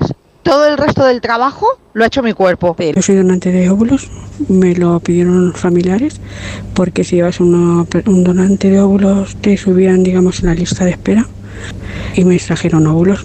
Realmente algunas me preguntan, digo, ¿qué tendré por ahí? Niño, niña, pero sinceramente no, no me llama la atención de, de saber que tengo un hijo por ahí, porque es que no lo considero hijo. Entonces, Claro. bueno, que venga alguien y me diga a mí que, que es mi hijo. Estoy viendo, estoy viendo, a Miquel, que hay muchos oyentes que creen que es interés, que es buscar a alguien para convertirle en tu padre. No es eso, ¿no? No, para nada. Tú no necesitas un padre. No, no. Yo tengo Ya. una figura de padre y está bien cubierta y es, es un padre fantástico, genial, al que amo mucho y me ha cuidado con, mucho amor y cariño. Y cuida... Entonces, eh, es que hay gente que sigue sin entenderlo. ¿Qué bueno, buscas? pues te lo, te lo digo muy fácil, que tú compres un coche, eh, tú tienes un coche, tienes unas piezas, tú tienes derecho a saber dónde han sido fabricadas y por qué. Yo cada vez que voy al... al- ¿Y si te dan al- un, eh, un informe genético? Claro, esto, esto iría bien. Cada vez que voy al pediatra me dicen, bueno, antecedentes. Pues yo no sé mis antecedentes. He conocido a hermanos míos y no lo sé. ¿Por qué alguien me quita este derecho? ¿Cómo- ¿Por qué yo no puedo O sea, el, el- el comi- el informe del Comité de Bioética, que recomienda que se abole el anonimato, habla también del trauma transgeneracional que existe. Esto está demostrado. Lo que le ha pasado a mi padre biológico me puede influir a mí. Eh, entonces, ¿por qué yo no tengo ese derecho a conocer eso? Se me ha quedado el ¿Quién tiempo. se lo queda? Se me ha quedado el tiempo muy corto. Necesito que volváis otro día. Vale, no, de verdad, es que han quedado montones de preguntas, Sí, montones es de mensajes. amplio. Es un tema muy amplio que no se puede. En 25 minutos o en 20 minutos no es suficiente. Correcto. Agradezco al doctor eh, Codesido, a Miquel y a Marta que hayan venido. Gracias. a los tres y de verdad no- nos emplazamos para otro día. Vale. ¿Vale? Porque hay muchas preguntas pendientes. Muchas gracias. Noticias de las 6, 5 en Canarias.